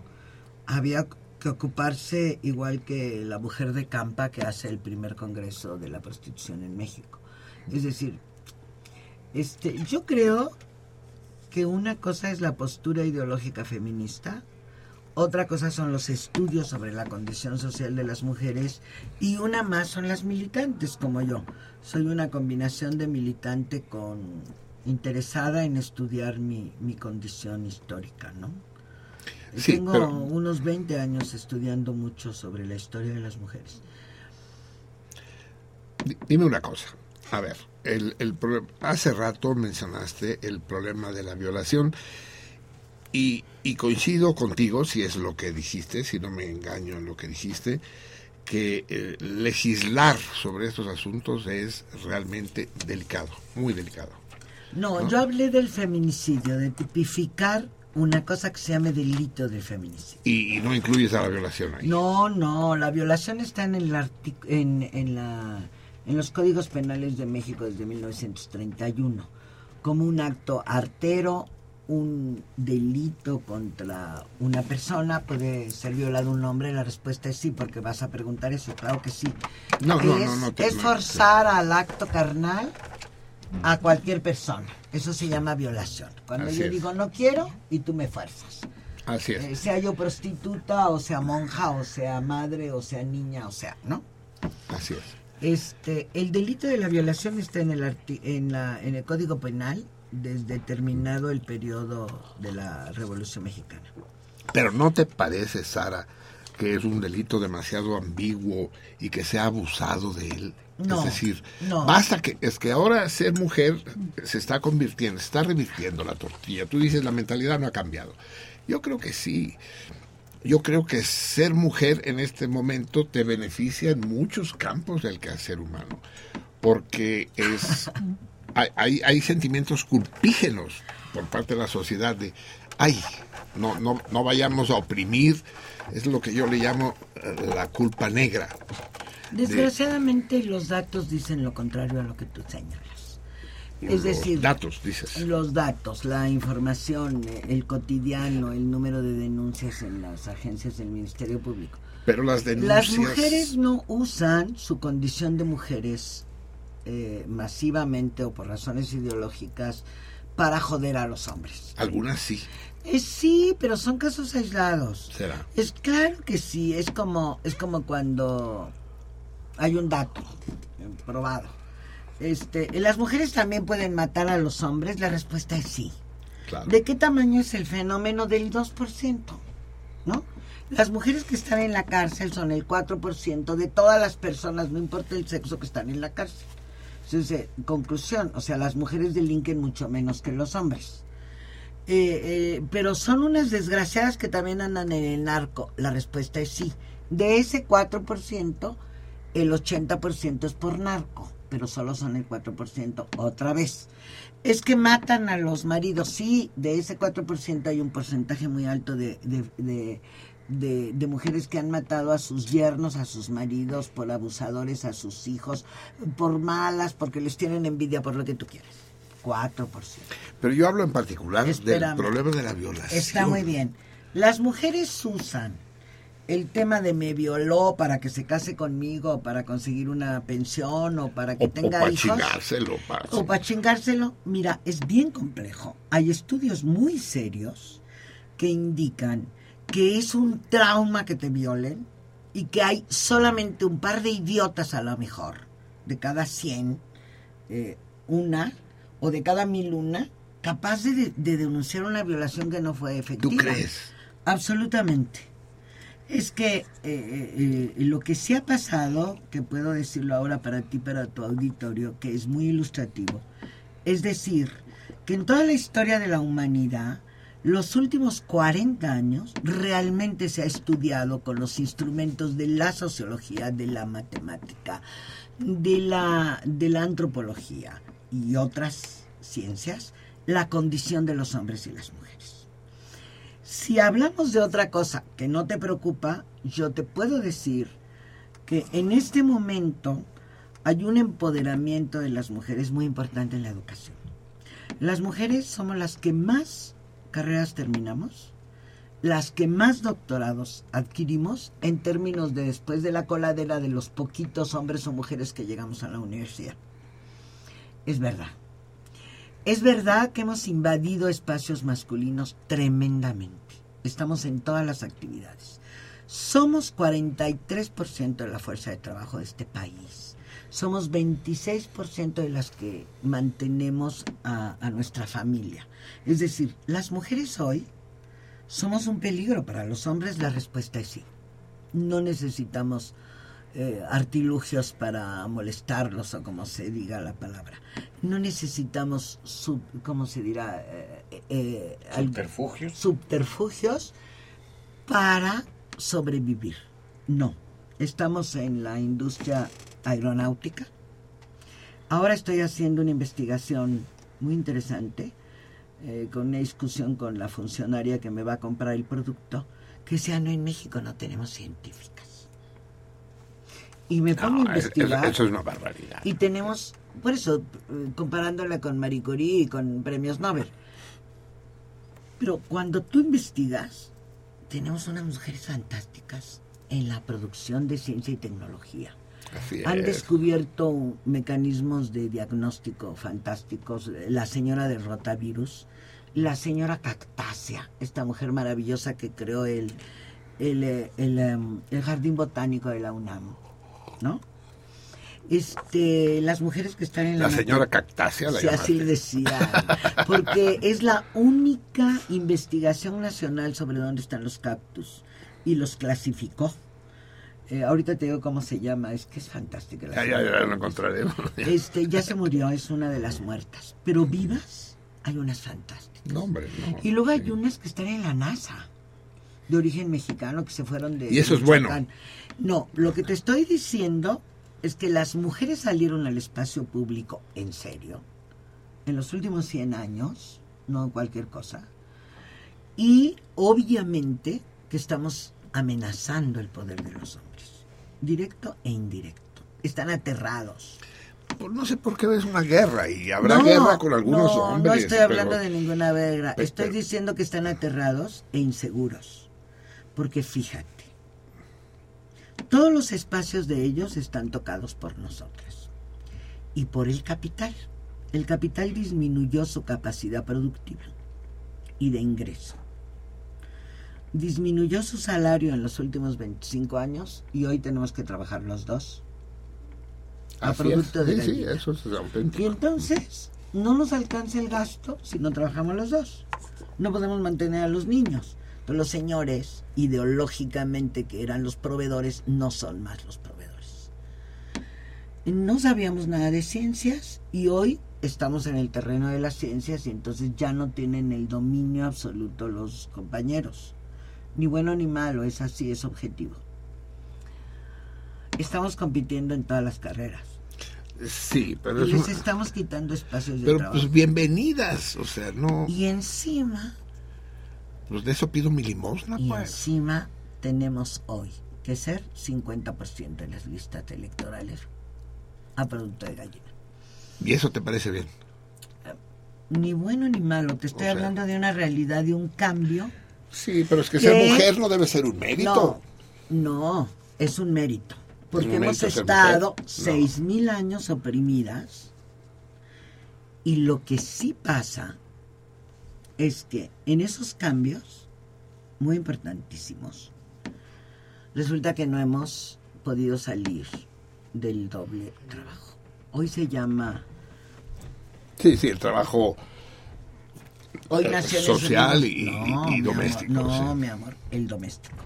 Hoy le llama Naciones Unidas economía del cuidado. A las mujeres que están en el espacio público disputando el poder a los varones en todos los terrenos, todavía lo que les encanta es que hacemos la doble jornada. Cuidamos a los enfermos, a los discapacitados, a los niños y las niñas y hacemos el trabajo doméstico. Y además creemos que es nuestra obligación. Es decir, la señora es directora del Instituto Nacional de las Mujeres y siempre que hablas con ella, diez minutos después te dice, tengo que ir a ver a la niña. Y es que no Sí. estoy con la niña. ¿Y tu marido dónde está? Porque Sara Lovera López fue tan consecuente que cuando él dijo que quería tener hijos, yo le dije que estaba de acuerdo, que él los cuidara. Y él los cuidó, maravillosamente. Les armó el alma a mis hijos, de lo cual estoy tremendamente agradecida, pero yo me, moví, me vomitaba por cambiar los pañales. No lo pude hacer. Y la ideología es tan grave que yo tengo una hija que cuando yo me enfermo del estómago y digo, bueno, mi mamá murió hace dos años. Hasta hace dos años, mi madre, que era maravillosa, me llevaba mi caldito de pollo. ¿Estás de acuerdo? Y ella decía que fantástico que tienes mamá porque yo no tuve. ella me reclama porque en el mundo real yo no fui una madre tradicional. Y hoy no soy una abuela tradicional. Todas las de mi generación dicen, cuando tengas un nieto se te va a convertir la vida. Pero Pues a lo no. mejor fuiste, y sin duda lo fuiste, una madre excepcional. A ver, Magno, Bueno, yo llevaba Deja, el dinero sentarse a. Magno ahí tantito. Como los Que, se nos está, esta noche está yendo como aceite entre los dedos. Magno, se llama Magno, como el anarquista ucraniano. ¿Tú eres Magno? Sí. ¿Y a qué te dedicas, Magno? Mi actividad económica, trabajo en una empresa de anuncios luminosos. Ay, qué bonito. Pero hace una cosa mucho más bella, que tenemos tres Ay, minutos para los explicar. anuncios luminosos. Yo creo que fue una gran... Tú sabes que organizan cada año Magno y sus compinches un encuentro poético y artístico en una playa perdida del Pacífico, en Navachiste. Es una playa donde no hay nada, ni- solo arena, ¿En qué arena y arena y en Sinaloa. Guasave, Sinaloa. O sea, en el, cerca, en el sí, Atla- cerca, en el cerca Pacífico. del cerca del, del ejido de Corerepe, Sí. en Guasave. Y Sí, cada sí. año tú te inscribes y te vas a pasar una semana ahí como náufrago, como Robinson Crusoe. Ahí- esa es playa a leer, a leer poesía, a, a hacer seminarios y otro tipo de actividades. ¿Para cuándo será Magno? Esto se organiza siempre en Semana Santa, Que este año es muy temprano. que este año es muy temprano. Ya estamos a prácticamente 11 días de, de partir de aquí, que en este año es del 19 al, al 20 El 27. 27 de, de marzo. Sí. Lo convoca la Fundación Cultural Navachiste. Este Festival Eso. Internacional de las Artes está diseñado primariamente en el sentido de la poesía. ¿A qué me refiero? Que hay Sí. un concurso de poesía en este festival, pero en este festival confluyen todas las artes. Básicamente por gentes, muchos amateurs. No hay luz, no hay agua corriente, no hay internet, Hay baños secos, baños se secos. inauguraron el año pasado, baños secos. Y tiene que dejarlos unos Sanitarios secos o se secos. puede uno mear ahí. No, no sé si conoces estos, estos este, Sí, yo sé, yo sé. sí, baños sí. secos. Comunas. cuestiones sí, ecológicas que se requieren ahí en el lugar porque no debes de violentar El ambiente. el ambiente. Entonces, la situación es la siguiente, o sea, Navachiste es un festival sui generis. Muy sui generis. Es un campamento en el cual no hay hoteles. Hay un, hay un proyecto ya, de hecho, por ejemplo, se integró al equipo de, de navachisteros que, que de alguna manera intervienen en, en- en muchas funciones que, que se tienen que ejercer en este festival. Un arquitecto, en el cual tiene un proyecto y... Ay, no, va- no vayan a construir un hotel ahí por el No, él, él planteó un determinado tipo de cabañas Nah, desmontables. Se chingó, va, va, va a acabar como Huatulco, cabrón. Así empieza todo. Sí, bueno, lo que pasa es que pues, se, se confluye gente de, de diversas de diversos pensamientos, ¿no? Porque resulta que ya hace varios años tenemos la explotación por, me- creo que por 30 años, o 99, no recuerdo cuál fue el contrato, que está para la fundación, o sea, tenemos la, la explotación del lugar. O sea, quieren ganar una lana, vaya. Más que ganar, yo creo que es, digo, te digo, hay diferentes opiniones, ¿no? Sí, Pero el espero, punto espero es- que defiendan ese El espacio. punto es que se le, se le explote más en el sentido de que no solamente sea Semana Santa, pues. Pues ese es el, el proyecto. O sea, sea como aquellos ecoturistas, ¿no? Pero sí, bueno. pero aguas, aguas, porque Sí. la belleza de la, la belleza de Sí. Navachista ahora es- precisamente esta característica absolutamente inmediata. Dime, ¿cuándo salen de aquí? ¿Sale un Salimos autobús? el sábado 19 de marzo ¿De dónde?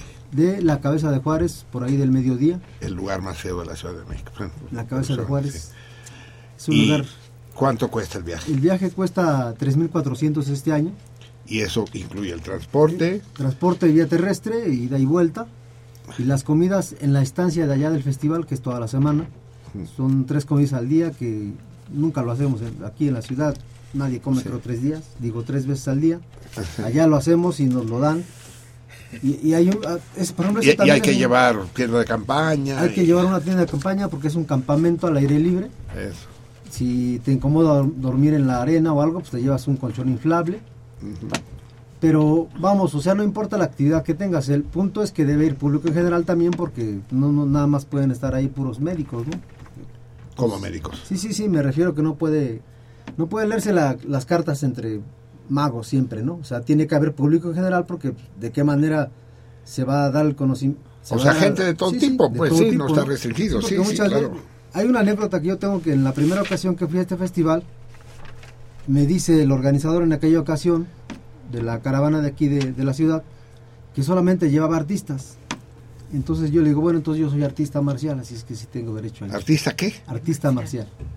¿Marcial? Sí. Es decir, Practico artes marciales, bueno, específicamente ah, taekwondo. madreador, vaya.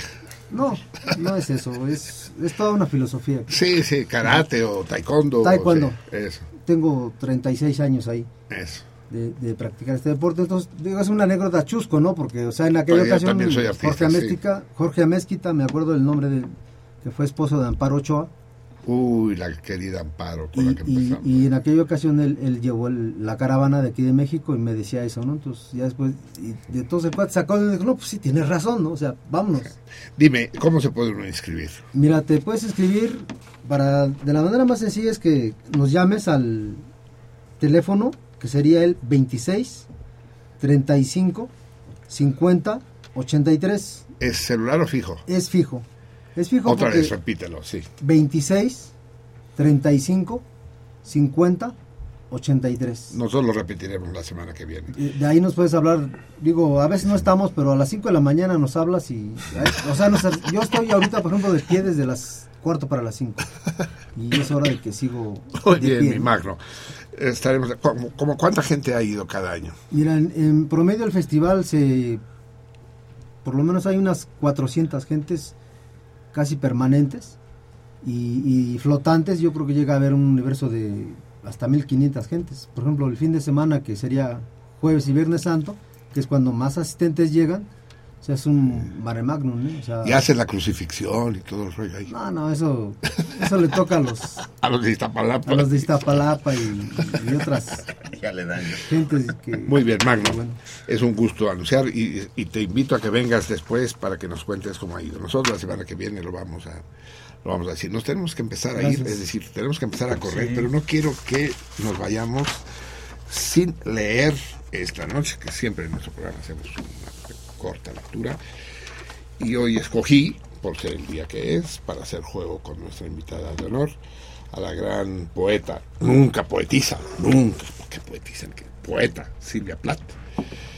Eh, una mujer extraordinaria que murió a los 30 años. Y, pero no vamos a leer poemas suyos, no. Vamos a leer una de las cartas. eh, era, bueno, es un género muy descuidado el de el, de el género epistolar. Se practica poco. Eh, y, y vamos a leer esta carta. En particular escogí una que le escribe a su madre.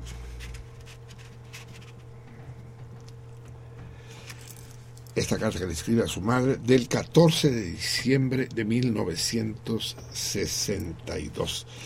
No tiene nada de particular, excepto que es la carta excepcional, de una mujer excepcional, una carta familiar. Estamos haciendo una transgresión una, indiscreción profunda leerla. Y la vamos a acompañar, acércate. También, ya que estamos sumergidos en el mundo del viejerío, una extraordinaria pianista, Helen Grimaud, que interpreta a una de las pocas grandes compositoras de la historia, Clara Schumann, que no sabemos si era la si, cogía con con con Schumann o o con Mahler, ¿no? Andaba Con con Brahms, los dos. Brahms. Digo, Mahler, Con Brahms, ¿no? Con Brahms. Sí, con- entre, entre Brahms y su y su Robert, ¿no? Andaba ahí la primera bis- bífida, como Bi- bisexual iba a decir yo. Esa época fabulosa que fue la segunda mitad del siglo XIX. Vamos a escuchar de Clara Schumann, interpretado, int- interpretada por Hélène Grimaud.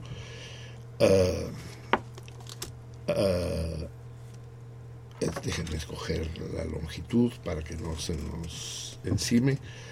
A partir del corte 4, dos canciones al poema de Friedrich Rückers, Liebes Frühling. ¿Qué quiere decir eso? ¿Cómo? Liebes, amor, Frühling. Frühling es primavera. Liebes es amada primavera. Amada primavera, sí. Eh, entonces canta, digo, toca el Grimaud acompañada de Anne-Sophie von Otter. Eh, y va a leer Javier la carta de Silvia Plath a su madre del 14 de diciembre del 62. Silvia Plath casi, casi solo escribió poesía. Eh, una sola novela tiene Campana de Cristal. No. Sí, como novela sí, creo. Ahorita lo discutimos. Eh, escuchemos.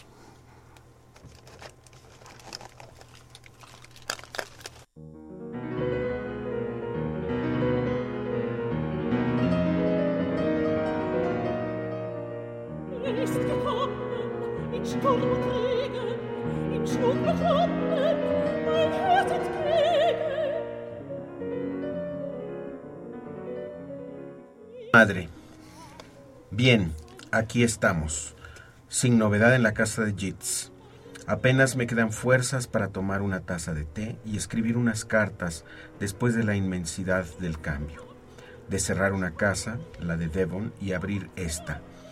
Y puedo decir de veras que nunca había sido tan feliz en mi vida. No hago más que decirme, vaya, lo he conseguido. Y estoy que resumo satisfacción. Y ahora escribiré un poema, pintaré los suelos o abrazaré a los niños. Todo me parece divertido, una aventura. Y si me siento así ahora, con todo tan desnudo y sin pintar y las cortinas por hacer, etcétera, ¿cómo me sentiré cuando ponga el piso tal como lo sueño? La buena de Susan se quedó conmigo hasta el día después de la mudanza, lo cual me permitió hacer numerosas diligencias por la ciudad, pidiendo y comprando las cosas más necesarias. El viaje hasta aquí fue precioso. Hacía un día azul, claro y transparente. Al llegar nos encontramos con que no estaba instalada la cocina de gas ni habían conectado la electricidad. Al salir corriendo para la compañía de gas, Susan me esperó pacientemente con los niños en el coche. Me dejé las llaves en el piso con la puerta abierta de par en par y una ráfaga de aire la cerró. Bueno, parecía una comedia de enredos. Los amables chicos del gas tuvieron que subirse al tejado y después de forzar una ventana instalaron la cocina. El transportista de Devon, que trasladó los muebles, tuvo que instalarlos a la luz de una vela, que por suerte había tenido la precaución de llevar conmigo. Y a costa de coger una laringitis, pude persuadir a los de la electricidad para que nos la conectaran. Parece que los de la agencia inmobiliaria les habían mandado las llaves equivocadas. Una vez superado este trance, todo fue sobre ruedas. Me quedé boquiabierta al ver la cantidad de gente que se acordaba de mí y también de ti. La pareja que tiene la lavandería vinieron corriendo a saludarme. Habían estado en Boston desde la última vez que nos vimos. Me pidieron que te mandara recuerdos suyos. Los de la lechería me estrecharon la mano y se acordaban de mi nombre. Y el encargado del servicio de pañales me dijo que se alegraba tanto de que estuviéramos de vuelta. Bueno, fue como volver a un pequeño pueblo. Todavía no he tenido ni un segundo para ir a ver a Catherine Frankfurt ni a Lorna Secker Walker. Las dos han estado de parto hace poco, pero es que ahora que no tengo a nadie, estoy ocupadísima con Frieda y Nick. Solo puedo hacer las cosas de la casa y escribir si lo he de hacer todo sola. Así que los próximos cinco años de mi vida se me presentan gloriosos. Durante el curso escolar en Londres y los veranos en Devon. Solo hago votos para ganar lo suficiente para lograr hacerle una oferta tan buena por este piso a la dueña, una viuda, y que acceda a vendérmelo. Siento que el espíritu de Yeats me protege. Imagínate, un sacerdote católico de Oxford, también poeta, me ha escrito mandándome su bendición. Es un profesor norteamericano a quien le gustan mis poemas y me ha mandado los suyos para que los lea y se los comente. Pienso que esto le gustará a Dot. La primera carta que encontré en la puerta era de mis editores. Anoche pasé un buen rato escribiendo un largo guion para un programa con todos mis nuevos poemas que quiero presentarle a uno de la BBC que está interesado en ello. Y me han encargado un programa sobre la influencia de los paisajes de mi niñez, el mar. La radio de Oslo, Noruega, quiere que traduzca el programa Tres Mujeres, ambientado en una maternidad.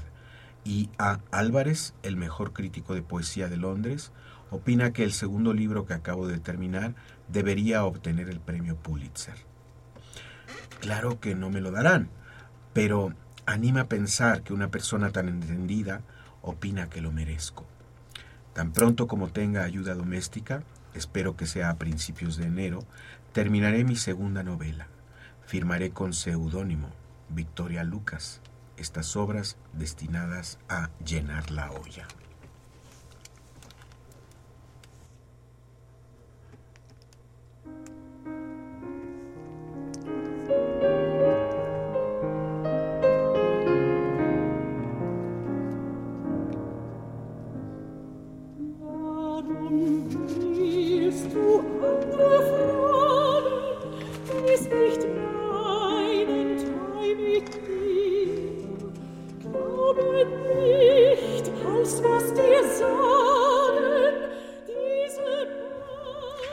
Llevé a Frida y a Nick al zoológico y lo pasamos divinamente. Nick se durmió, pero Frida estaba embelesada. Son tan felices y risueños y lo pasamos tan bien juntos. F hace sus rompecabezas en un santiamén, lee los libros conmigo y le encanta colorear dibujos. La habitación de los niños, la más grande, será también cuarto de juegos. Les traje su caballo balancín y sus juguetes favoritos. Mi dormitorio me servirá a la vez de estudio. Está orientado hacia levante igual que la cocina.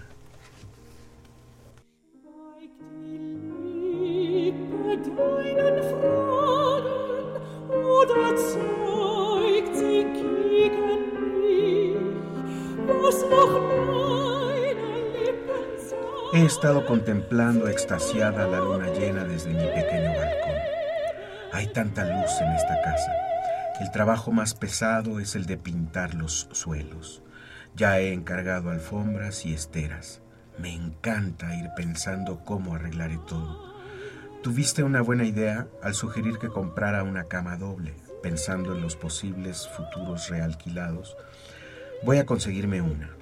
De momento tengo una pequeña que me ha prestado una amiga portuguesa. Los gatos los he dejado al cuidado de unos amigos en Devon. Tengo un gran ramo de acebo en mi jardín, blanco y verde, con bayas rojas, entre mis jarrones de metal recién pulidos. Estoy tan contenta que no hago más que saltar de una cosa a otra. Por favor, dile a nuestra querida Dottie que su bendecida inversión me permitirá comprar muebles para todo el piso y amueblarlo enseguida, en vez de poema a poema, como pensaba que tendría que hacerlo. Un abogado muy joven y simpático me ayudó con los trámites de la firma del contrato del piso. Al final acabamos intercambiando consejos sobre los diferentes tipos de pintura. Todo el mundo, Frank, Dot, la señora Prouty, me dicen que te preocupas cuando no escribo. Por el amor de Dios, no olvides que si no hay noticias, señal de que son buenas. Y estoy tan atareada todo el tiempo que apenas tengo un minuto para freírme un bistec. Muchos, muchos cariños a todos. Tu feliz Sibi.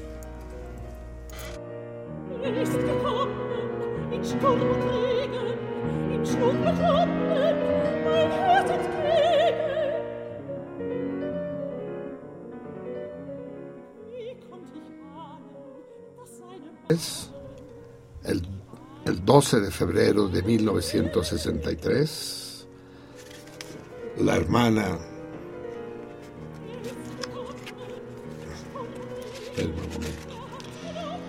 Tres semanas después, decía, el 12 de febrero de 1963, la hermana de la mejor amiga de Silvia Plath, Aurelia Schöber Plath, recibió un telegrama de Ted en el que decía, Silvia se mató ayer. Y a continuación indicaba la hora y lugar del funeral.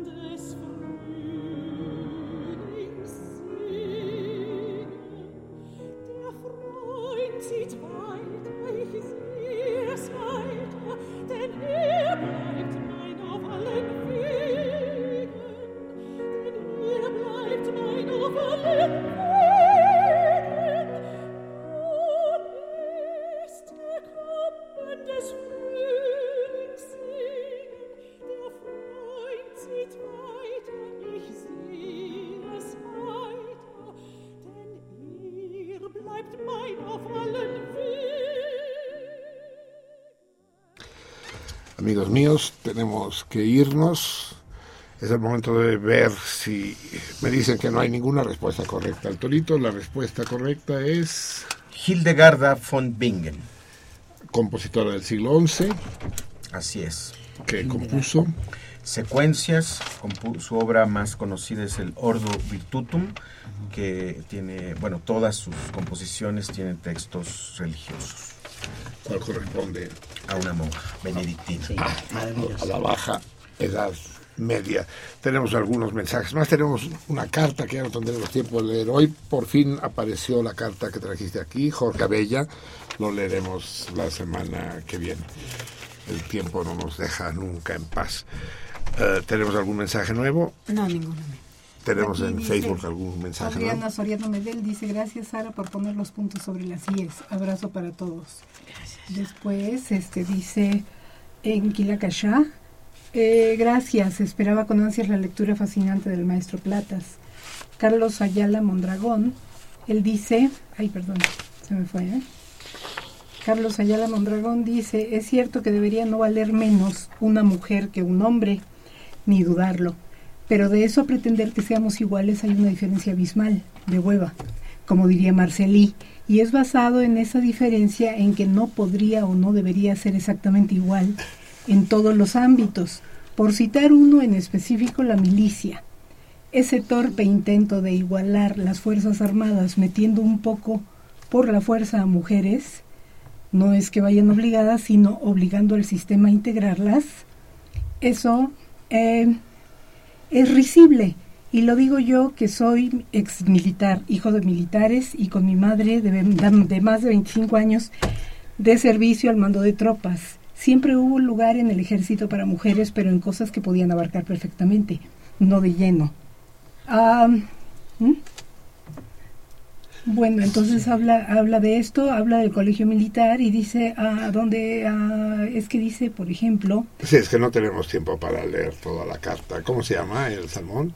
Carlos Ayala Mondragón. Bueno, ya, ya no, no tenemos tiempo de leer toda tu carta, ni tenemos tiempo para tu fortuna de que Sara te conteste, porque te iba a, Yo veré la milpa. si hubieras, te mandaré el video de sus gestos mientras se leía el texto. César Berlanga, Sahara. No pocas veces he estado en la cabina de transmisión de sentido contrario. Desafortuna- desafortunadamente hoy no fue posible.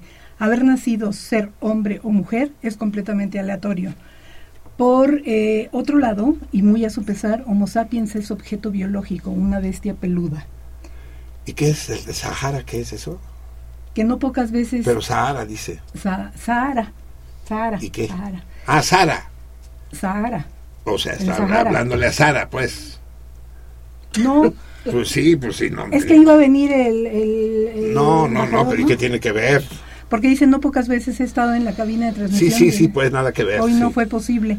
Y Giovanna Molina dice, excelente invitada, gran, gran calidad en sus comentarios. Así es, sí.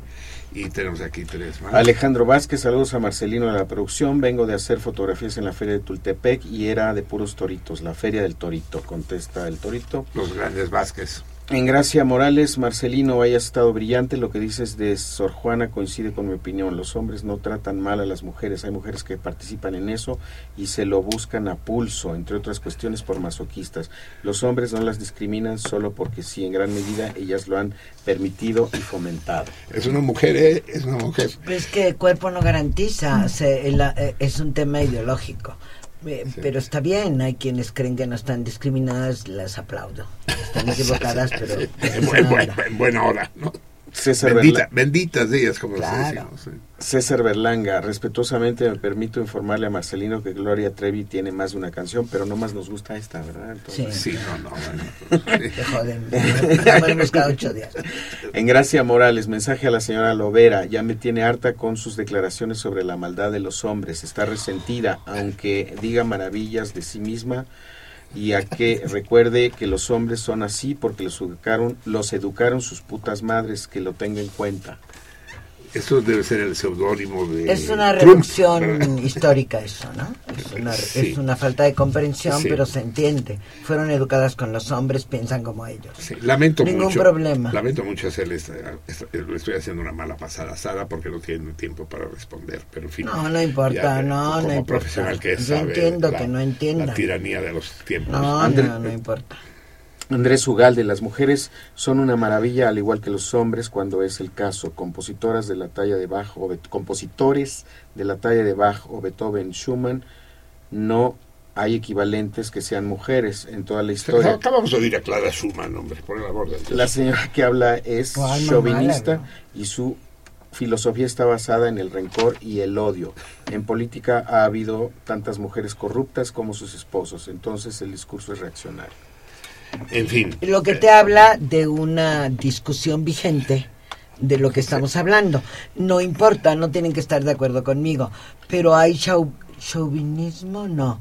Hay una visión masculina respecto a las relaciones y el temor escrito en otros sitios de las mujeres no son capaces de ser militares.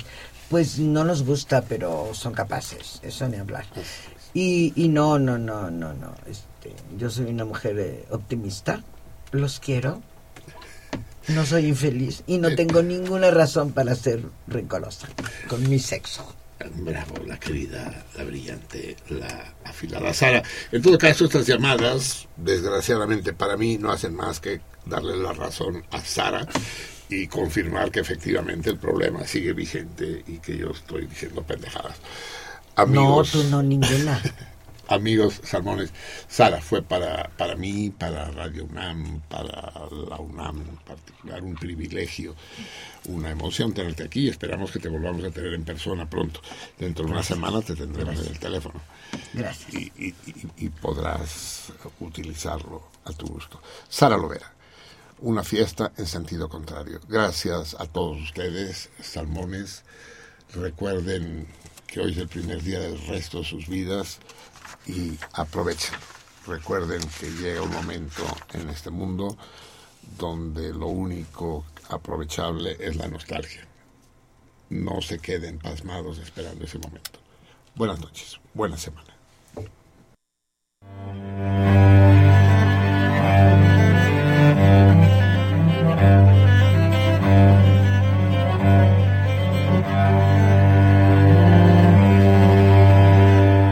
Sentido contrario.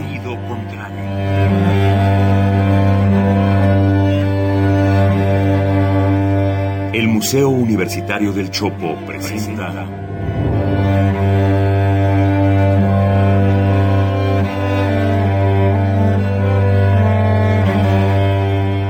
Sentido contrario.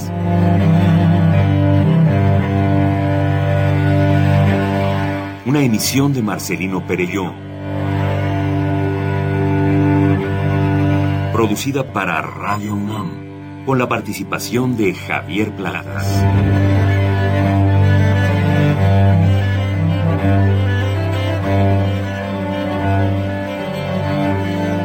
A veces es la manera de llegar más rápido.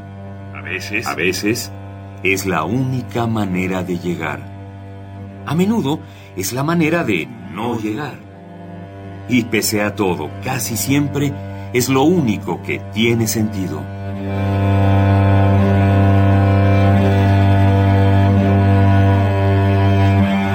Sentido contrario. Sentido contrario.